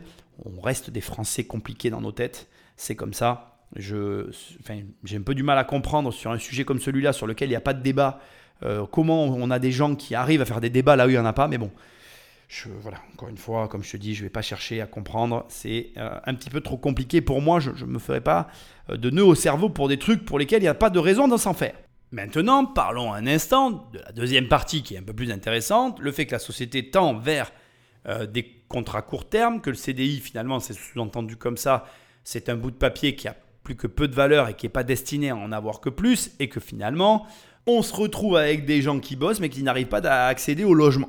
Alors déjà, euh, je veux que tu saches qu'en France, il y a, euh, je dirais, le vrai problème avec les locataires français se résume finalement à un seul et unique point qui se décompose en plusieurs sous-parties, c'est leur statut dans la société. Tu vas avoir ceux qui ne travaillent pas et qui ouvertement vont te dire que leurs revenus, ce sont leurs aides sociales. Je ne compte plus le nombre de personnes que j'ai eues au téléphone qui me disaient mon revenu c'est le RSA, mon revenu c'est le chômage. C'est pas un revenu, si jamais tu m'écoutes et que tu es locataire, ça n'est pas un revenu. Oui, euh, tu touches l'argent tous les mois. Euh, non, avec ça, tu peux pas louer en fait. Ça ne suffit pas. C'est un problème, euh, d'ailleurs je ne sais pas d'où vient ce problème, mais c'est une déformation de compréhension de la réalité. Je comprends pas comment on arrive à dire ça de nos jours, mais il y en a qui le disent. Ça c'est, on va dire, une première sous-partie dans la catégorie des gens qui posent problème dans l'accès au logement. Une autre problématique, ce sont les faux entrepreneurs. Alors c'est quoi les faux entrepreneurs? Il n'y a pas de vrais de faux entrepreneurs d'ailleurs, ce sont des gens à leur compte qui pour des raisons fiscales, mais je dirais que cette catégorie s'étend à un grand nombre de la population, mais qui pour des raisons fiscales euh, grugent, euh, ne sont pas clean, sont tendancieux, enfin bref, sont dans une situation particulière. Et leur situation fait que malheureusement, ils n'ont pas accès au logement. Et enfin, je boucler avec une troisième, un troisième profil de locataires. Ce sont les locataires qui ne rentrent dans aucune case. Il y en a beaucoup en France. Hein. On les oublie. D'ailleurs, il faut que tu saches que ceux-là sont souvent pas pris en compte dans les sondages, etc. Alors, euh, je vais te donner un exemple pour que tu comprennes. C'est un petit peu mieux. Donc, par exemple, tu as un locataire qui va hériter euh, d'une somme. Euh, une grosse somme. Donc ses parents sont décédés ou il y a eu une vente dans sa maison, il hérite de 2 ou 300 000 euros. La personne pour différentes raisons, considère qu'elle n'a plus besoin de travailler, elle compte vivre sur ce capital, et du coup elle se retrouve dans une situation où elle a de l'argent, c'est une minorité de la population, mais où euh, par rapport à notre système français, ben, on ne peut pas la loger en fait, parce que du coup elle n'affiche pas un revenu, euh, parce que si tu as une somme sur un compte, tu ne payes pas d'impôt dessus. Les gens ne le savent pas, mais pour que tu payes de l'impôt, il faut qu'il y ait eu une transaction au préalable. Et là, ça rentre dans une case. Si ça vient d'une transaction immobilière, bah, tu vas payer l'impôt sur la plus-value. Et puis voilà, ça va impacter euh, l'année où tu vas générer la plus-value, euh, l'assiette de ton impôt sur le revenu, mais pas plus. quoi. Les années d'après, tu vis sur ton capital. Euh, si tu l'as obtenu par la bourse, bon, ben pareil, tu vas dégager ta flat tax et puis après, tu payes plus d'argent. Donc si c'est un héritage sur lequel tu as tout payé, mais qu'à la fin, il te reste 300 000 euros, mais que l'argent est sur tes comptes et que tu vis dessus pendant X années, ben, les X années après avoir payé l'impôt l'année où tu l'as reçu, ben, tu n'as pas d'impôt. Donc, si tu veux, tu te retrouves avec des feuilles d'impôt à zéro, avec des gens qui ont de l'argent. Alors, il y a des solutions pour ces gens-là, mais ce que je veux dire, c'est que malgré tout, euh, ils ont des difficultés d'accès au logement. Et là, tu te rends compte, en fait, finalement, que le problème, c'est pas en soi le fait d'avoir ou pas un CDI. Le problème, en fait, c'est la structure du logement français. Le problème, c'est la manière dont le, le, locatif français est agencé et le fait qu'aujourd'hui, notre monde évolue et que malheureusement, c'est le système en lui-même qui a un problème et pas les gens qui vivent dans le système. C'est juste que notre système ne prévoit pas tous les cas de figure et que malheureusement, selon ton cas de figure, eh ben, tu te retrouves handicapé, entre grandes guillemets handicapé, tu n'es pas vraiment handicapé, tu es handicapé financier et tu ne peux pas faire ce que tu veux. Ce qui pose des problèmes euh, considérables dans certains cas de figure. Hein. tu vas avoir des gens euh, qui ont les moyens de changer de logement, mais qui n'y arrivent pas. Parce que, comme c'est dit ici, leur profil ne rentre dans aucune case, et malheureusement, ben, ils ne trouvent pas de logement à la hauteur des- des- des finances qu'ils peuvent avoir sur leur compte. Après, moi, comme je le dis souvent, euh, il y a un mode de fonctionnement dans ce pays. Euh, tu, malheureusement, faut faire avec. Moi, le premier, euh, je ne suis pas fan de tout ce qu'il y a dans le pays, mais tu joues selon les règles. Et puis voilà, au bout d'un moment, ben, tu finis par, euh, par comprendre que malheureusement, tu ne referas pas les choses de l'intérieur, à moins de devenir homme politique, mais ce n'est pas notre vocation. Et le mieux que tu puisses faire, c'est d'accepter. Voilà. C'est pas peut-être le conseil auquel tu t'attendais le plus, mais tu as des règles, tu les acceptes et tu joues avec. La règle dans ce pays, c'est d'avoir un CDI, ça fait chier. Mais si tu es entrepreneur, ben, accepte de payer euh, ton CDI le temps d'obtenir le logement que tu vises. Pour moi, cette situation, elle ne fait que mettre en exergue finalement le problème de la France, qui est la mentalité française. Notre problème, c'est qu'on a une mentalité qui est assez particulière, qui est liée, je pense, grandement à la manière dont le pays est organisé, le fait qu'on ne paye jamais rien, on ne paye pas l'école, on ne paye pas l'hôpital, on ne paye rien en fait. Euh, Quand tu as, des, revenus relativement bas, tu ne payes pas la justice non plus, tu as les avocats commis d'office, etc., etc. Alors un avocat commis d'office, ça ne veut pas dire que tu vas gagner ton procès, mais le fait de ne jamais rien payer, ça ne te donne pas la mentalité de quelqu'un qui paye. Et le problème dans le monde de l'argent et le monde de la finance, c'est que pour s'améliorer, ben, il faut payer. Et le problème de beaucoup de Français, c'est que quand il s'agit de payer, ben, il n'y a plus personne. Et c'est là que tu comprends qu'en fait, en définitive, je pense, le problème, c'est pas vraiment le CDI, c'est la mentalité que vont avoir les gens vis-à-vis du CDI et ce que ça implique. Et je les comprends. Quand prendre un salaire, ça coûte deux fois plus cher à l'employé et trois fois plus cher au patron, ben, c'est sûr que ça emmerde tout le monde. Et donc, euh, ben, la plupart des gens contournent le problème euh, comme ils peuvent. Voilà. Je les juge pas, mais ça leur crée des difficultés au quotidien. Et après, ben, ils se retrouvent euh, dans des coins acculés, en colère et dans des incompréhensions, alors que tout simplement, ben, la vérité, c'est qu'ils ne veulent pas payer. Et là, c'est le moment où je devrais te dire, ben, t'as qu'à apprendre à payer. Sauf que, ben, je te comprends en fait.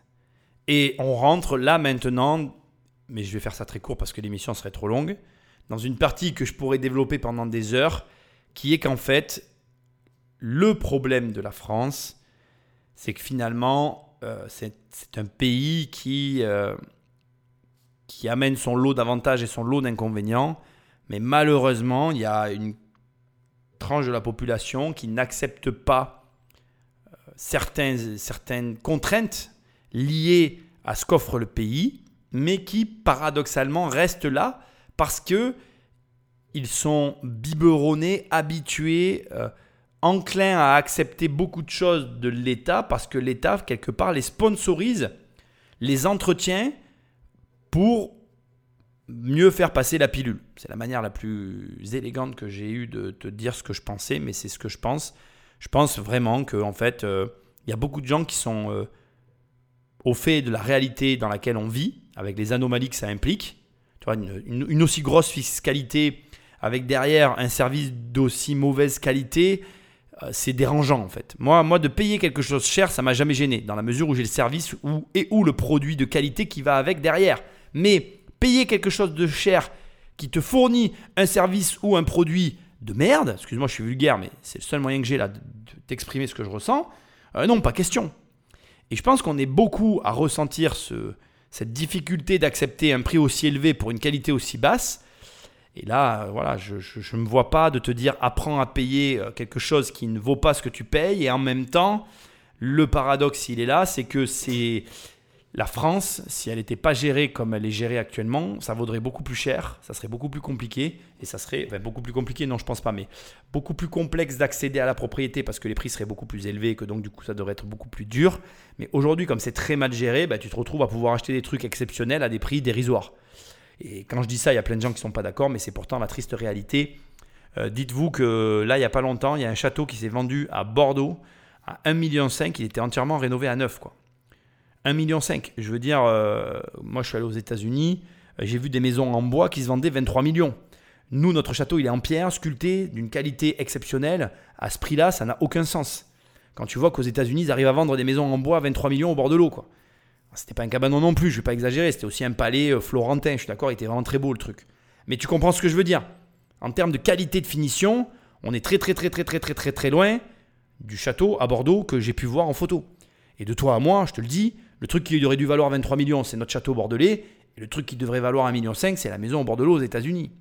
Sauf que bon, ben voilà, les deux pays sont pas gérés pareil. Le prix de l'immobilier, ben du coup, il n'est pas pareil. Et c'est bien là tout le problème. Si notre gouvernement souhaitait vraiment agir pour l'intérêt commun, il aurait tout intérêt à rééquilibrer cet échange propriétaire-locataire pour le bien-être de tous. Récompenser les propriétaires qui se bougent et qui font avancer le pays, mais aussi les locataires honnêtes, et lutter efficacement contre ceux qui profitent de ce système locatif à la dérive. Tout ça permettrait d'assainir le marché de la location en rassurant les propriétaires, de remettre en question ce fameux critère central qui consiste à exiger de la part du locataire des conditions draconiennes et laisser pour une fois, davantage de responsabilités aux Français. Mais avec un gouvernement qui complexifie les choses d'année en année, qui prend des décisions très contestées à la barbe de tous, et qui est accompagné d'un système judiciaire qui est considéré comme trop lent par 9 Français sur 10. Eh bien tout cela en devient presque peine perdue. Moi j'aurais pas dit peine perdue, j'aurais dit risible. Et juste pour ton information, la France c'est une école. En fait la France, t'es à l'école. Regarde, quand t'es à l'école, c'était quoi quand on était jeune? C'était les, les notes et les punitions. Mais en France, c'est pareil, regarde. Tu vas sur la route, tu conduis mal, on t'enlève des points sur ton permis. Hein. Tu un permis à points, comme quand tu étais à l'école. Euh, tu achètes un logement, tu as des notes. Hein. Ah, ton logement, il est bien, tu auras un A. Ah, ton logement, il n'est pas bien, tu auras un F et tu n'auras pas le droit de le louer, tu es puni. Et on a des écoliers qui nous dirigent. Voilà, c'est l'école. La, la, France, c'est l'école. Et alors, l'ironie du sort, c'est que ces écoliers qui nous dirigent, ils se sont dit, bon, vu qu'on va les noter toute leur vie et qu'on veut qu'ils restent à l'école toute leur vie, ben, ce qu'on va faire maintenant, c'est qu'à l'école, on va plus leur donner de notes, on va leur donner des couleurs, comme ça, bon, on leur fera passer la pilule de l'école, tu vois, ça sera cool. Et puis, dans la vraie vie, on leur mettra des notes à nouveau, parce que bon, faudrait pas avoir de déconner quand même, hein. il faut quand même qu'ils se rappellent qu'ils sont toujours à l'école, quoi. Donc voilà, la, France, euh, c'est l'école, et euh, tes vacances en France, c'est la récréation. Donc profite bien de la récréation, parce qu'après, tu reviendras au coin et tu seras puni tu auras des points en moins sur ton permis, une mauvaise note dans ton logement et pourquoi pas aussi une mauvaise note sur ta voiture parce que bon, il ne faudrait pas avoir de déconner. Et d'ailleurs, je dis ça avec de l'ironie, mais c'est déjà le cas, avec la vignette critère, eh bien là aussi tu es noté et tu vas pas pouvoir aller dans les centres-villes. Si tu as une voiture qui pollue, tu seras puni. Et oui, voilà. Donc euh, si tu aimes l'école, ben, reste en France. Si tu as envie d'être un adulte, eh ben barre-toi. Et c'est vrai que non, l'État français n'a jamais cherché à te responsabiliser. Moi, je pense que beaucoup de Français, malheureusement, sont comme ils sont et c'est pas leur faute.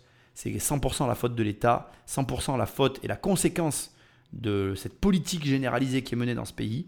C'est catastrophique parce que ça génère des gens qui sont inaptes et des gens qui ne sont pas responsables. Et c'est le fond du problème. Je pense vraiment que si on avait des Français qui étaient plus responsables de manière générale, on aurait moins de problèmes responsable financièrement. Bien évidemment, ce dont je suis en train de te parler, c'est exclusivement de la finance. Mais euh, malheureusement, euh, ce n'est pas le cas. Et le pire, c'est qu'il y a des personnes qui se complaisent et qui s'y retrouvent dans cette situation. Alors encore une fois, moi je ne suis pas là pour les juger. Tant mieux pour eux. Mais malheureusement, je ne pense pas que ce soit la bonne solution. Pour corroborer ce qui vient d'être dit, effectivement, ils ont tout intérêt à rééquilibrer les forces entre les investisseurs bailleurs et les locataires. Pourquoi? Parce qu'un investisseur immobilier, ce n'est pas quelqu'un qui pèse sur la société.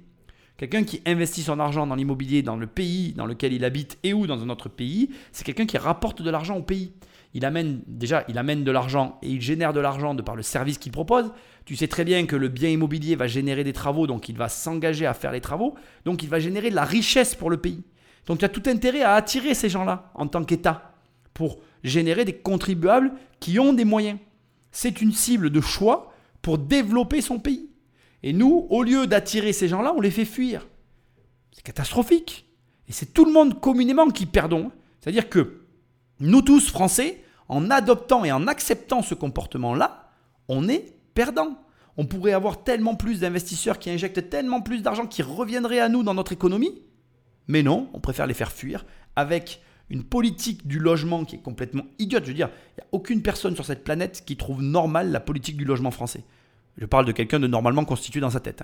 Tu lui expliques que le locataire ne paye pas, mais qu'il reste dans le logement parce que le pauvre, tu comprends, euh, alors que le gars qui a acheté le logement, lui, il a un crédit pour loger le gars qui ne paye pas le crédit. Enfin bref, voilà, je veux dire, il n'y a aucune personne normalement constituée qui accepte l'équation que je suis en train de poser sur la table, sauf en France.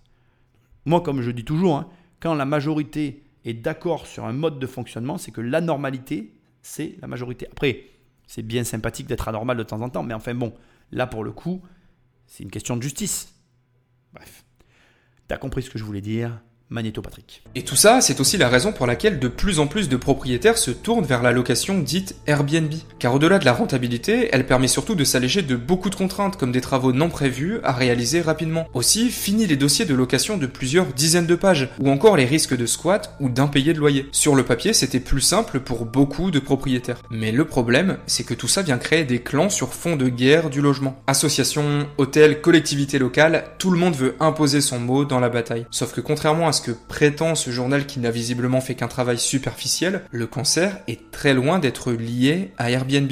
En fait, si l'on regarde bien, il pourrait même s'agir du remède. Car dans le fond, Airbnb ne fait que mettre en évidence les failles et l'obsolescence de notre modèle rigide de location classique. Un modèle qui stigmatise et déresponsabilise la population française. Autrement dit, s'en prendre à Airbnb, c'est juste un moyen d'éviter de remettre notre système en cause et d'affronter la réalité. Sauf qu'une fois de plus, nos politiques décident de regarder au mauvais endroit. Et plutôt que de rendre plus attractif notre système de location classique, ils ont décidé d'opter pour la facilité et d'imposer à nouveau leurs contraintes. Plutôt aberrant quand on sait que le nombre d'annonces Airbnb varie entre 500 et 600 000 en France, soit à peine 1,5% du nombre total de logements. Bref, tout ça n'est au final qu'une aiguille dans une botte de foin. Alors, bien entendu, cela ne remet pas en cause certaines problématiques sur des secteurs très localisés, comme au Pays Basque. Mais sur Paris, par exemple, on décompte sur ce site spécialisé 25 000 logements actifs sur Airbnb, ce qui représente environ 3% des logements de la capitale. Sauf que rappelez-vous du chiffre de tout à l'heure, où l'on a vu que 45% des logements parisiens pourraient être rayés de la carte, à cause d'une seule loi qui n'avait visiblement pas pris en compte cette problématique. Car pour rappel, sur Paris, c'est 700 000 logements qui sont occupés en location. À tout ça, il ne faut pas oublier d'ajouter les 114 000 qui sont considérés comme vacants. Autrement dit, à Paris, il y aurait 4 à 5 fois plus de logements vacants que d'Airbnb. Et ce phénomène, il est bel et bien national. En France, on compterait environ 3 millions de logements qui ne seraient pas habités, soit 8% du parc total français. Mais au final, pourquoi la majorité de ces habitations ne sont-elles pas sur le marché? Parce qu'il ne faut pas l'oublier, mais le propriétaire doit s'acquitter de lourdes taxes si son logement n'est pas habité. Sauf qu'en y regardant de plus près, on apprend que la cause principale serait le besoin de réaliser des travaux de rénovation. Mais comme on l'a vu dans le reportage, le coût des travaux et matériaux a flambé à cause de l'inflation record. Autrement dit, la boucle est bouclée. Alors non, la boucle elle est absolument pas bouclée du tout. C'est-à-dire que Airbnb, on va s'attaquer déjà à ce premier problème là. Airbnb, euh, c'est un challenger, euh, une proposition effectivement d'un autre mode de location ouvert sur le monde. Alors je partage quand même l'opinion qui est partagée ici. Airbnb, ça simplifie grandement. Je veux dire, quand tu vois le process d'acquisition d'un logement sur Airbnb et le process d'acquisition d'un logement en mode à la française, c'est certain que là, on ne fait pas le poids et il a raison de le souligner. Euh, c'est vrai que ça devrait remettre en cause notre modèle d'une euh, complexité sans nom, en fait, euh, notre système. Mais ça, j'ai envie de te dire, c'est la France. Bon, ok. BNB, après, ce, que, ce, qui a, ce qui est complètement omis dans ce qu'on vient d'entendre et qui n'est absolument pas expliqué, c'est qu'aujourd'hui, on a, on a un phénomène qui est en train de se produire, qui est assez intéressant, je trouve d'ailleurs, c'est qu'on a beaucoup de personnes qui reviennent sur le modèle Airbnb parce qu'ils se rendent compte que ce n'est pas si rentable que ça. Euh, Airbnb, ça reste un modèle euh, de, passage, de grand passage. On est sur un système, euh, je dirais, de, de ouais, d'hôtel, d'appart-hôtel, voilà. Et ce qu'il faut savoir en fait sur le Airbnb et le grand passage comme ça, c'est qu'on a un taux d'usure qui est anormalement élevé. Mais parce qu'on a un taux de locataires qui est anormalement élevé. Tu vas avoir un nombre de locataires qui va passer dans une année d'un Airbnb bien placé qui est euh, incomparable avec un, avec un logement loué à l'année en nu. D'ailleurs, ce qui est intéressant de préciser, c'est que quand tu es à l'hôtel, ton intérêt pour le logement n'est absolument pas le même que quand tu es euh, euh, chez toi. Il est facile de comprendre et de constater aussi que tu es capable d'accepter des surfaces beaucoup moins grandes dans certains hôtels que euh, des surfaces beaucoup moins grandes quand il est question que tu vives à l'intérieur à l'année. Et là où je veux en venir, c'est que ce que beaucoup de gens ont sous-estimé avec les Airbnb et qui sont en train de réaliser, c'est que euh, un grand passage dans un logement complet, euh, avec donc cuisine et toutes les pièces qui vont avec, ça génère beaucoup plus de problèmes que dans une chambre d'hôtel. C'est pas pour rien que le modèle des hôtels, c'est de proposer des surfaces un peu moins grandes avec un, je dirais, un, équipement de base plutôt robuste de préférence pour limiter cette friction. Donc quand tu proposes un Airbnb, ce que 100% des bailleurs sous-estiment, c'est le taux d'usure de l'ensemble de l'équipement proposé. Très souvent, c'est très bien équipé, ce qui est très bien, mais très souvent, du coup, ça s'use beaucoup plus vite.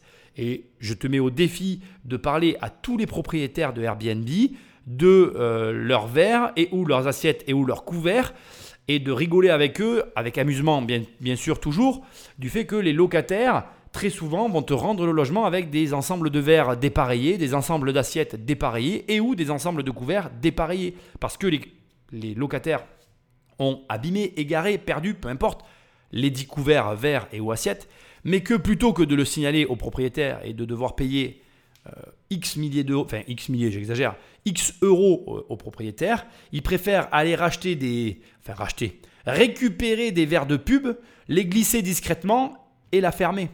Et donc au final, euh, tu te retrouves aujourd'hui avec des personnes qui se rendent compte que le Airbnb n'est pas aussi rentable que ce que ça ne paraît. Ça n'est pas simplement un logement que tu loues beaucoup plus cher, c'est aussi un logement dont tu t'occupes beaucoup plus. Alors je sais que les fans du Airbnb vont venir m'opposer euh, la, la, comment dirais-je, euh, l'automatisation, euh, blabla. Je connais tout ça. hein. Je vous rappelle que nous, on en a du Airbnb. Je, je- sais très bien de quoi il est question. Je ne juge pas. Je, je sais que ça fonctionne, c'est vrai. Maintenant, l'usure est là et l'usure, il faut la- la- l'absorber. et, euh, et l'usure avec le temps, alors là je vais parler d'une autre usure, l'usure de toi, propriétaire avec le temps qui s'occupe de tes logements, ça, il n'y a pas beaucoup de gens qui en parlent. Et crois-moi, ça fait mal. Donc Airbnb, oui, Airbnb, ça marche. Oui, Airbnb a perturbé certains marchés, comme il l'a très justement dit, et je partage avec lui son avis. Mais non, comme ça a été très justement dit avec les chiffres, Airbnb n'est pas euh, le principal problème euh, que l'on retrouve sur les marchés immobiliers. Donc maintenant, je vais juste terminer sur le, point des travaux et le fait qu'il y ait euh, 3 millions de logements vacants pour cause euh, de travaux. Euh, Effectivement, c'est une réalité. Et c'est une réalité qui vient aussi frapper de plein fouet la loi climat. Aujourd'hui, il faut que tu le saches, il n'y a absolument pas euh, sur le marché la main-d'œuvre et les entreprises nécessaires pour rénover l'ensemble des logements qui sont à rénover et les logements qui viennent de s'ajouter avec la loi climat. Petit clin d'œil, parce que j'aime tout le temps le répéter, ça me fait tellement rire que je suis obligé, mais alors vraiment obligé d'en parler.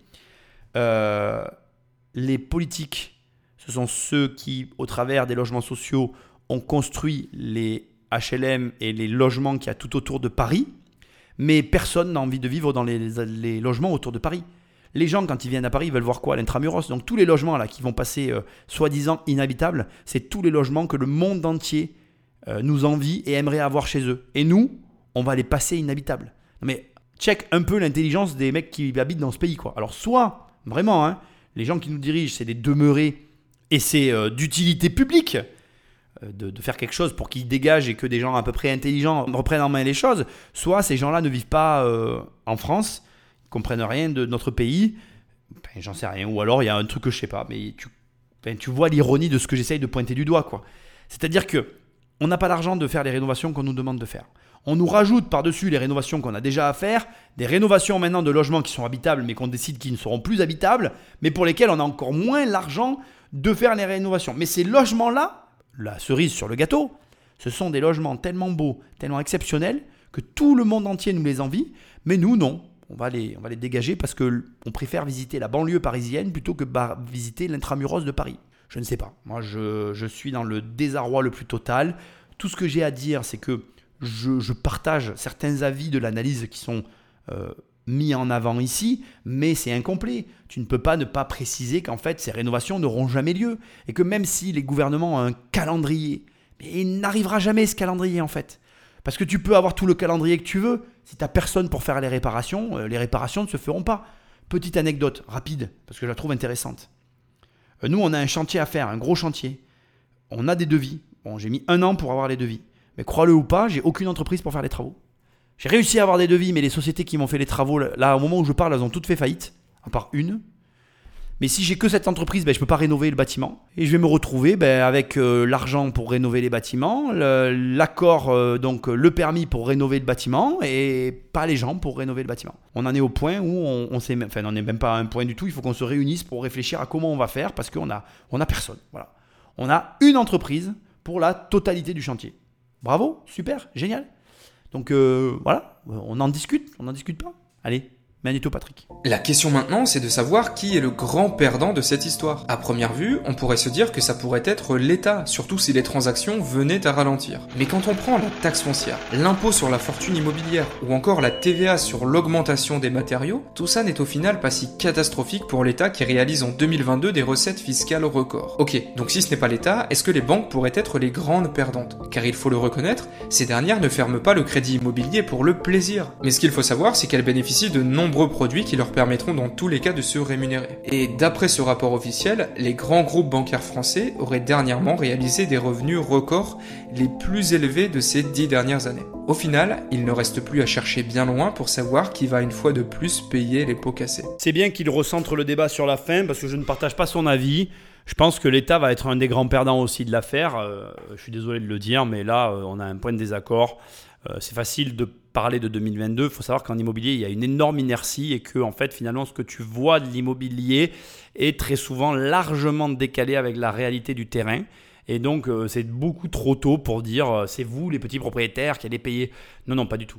ce qu'il y a de sûr, c'est qu'au regard de cette émission que je trouve fort intéressante, il y a un élément qui est une évidence pour moi c'est que, effectivement, tu ne peux pas rester petit propriétaire. Et je pense que on va dans un monde de radicalité et je pense que la radicalité dans laquelle on se trouve va nous inciter tout un chacun à définir une stratégie claire, établie et euh, rondement menée.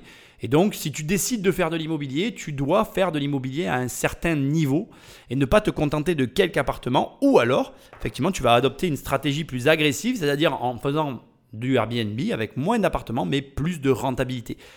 On est dans un monde où euh, l'argent euh, a pris une place, euh, enfin, où je dirais plutôt que, pardon, l'argent s'est énormément dévalué. Nos monnaies fiduciaires que nous utilisons au quotidien sont énormément dévaluées.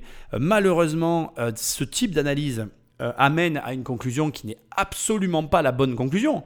Le fait est que tu vas continuer à payer si tu ne fais rien, en fait. Et ne rien faire est bien pire que faire, en fait. Les propriétaires immobiliers en déplaise à cette émission-là, et malgré euh, finalement toutes les contraintes, lorsqu'ils vendent un logement, un propriétaire immobilier va encaisser 50, 100, 200, 300, 400, 500 000 euros. Pose-toi une simple et unique question. Quand est-ce que dans ta vie, si tu n'avais pas de l'immobilier, tu encaisses des montants pareils? Et la réponse, c'est jamais. La réponse, c'est jamais.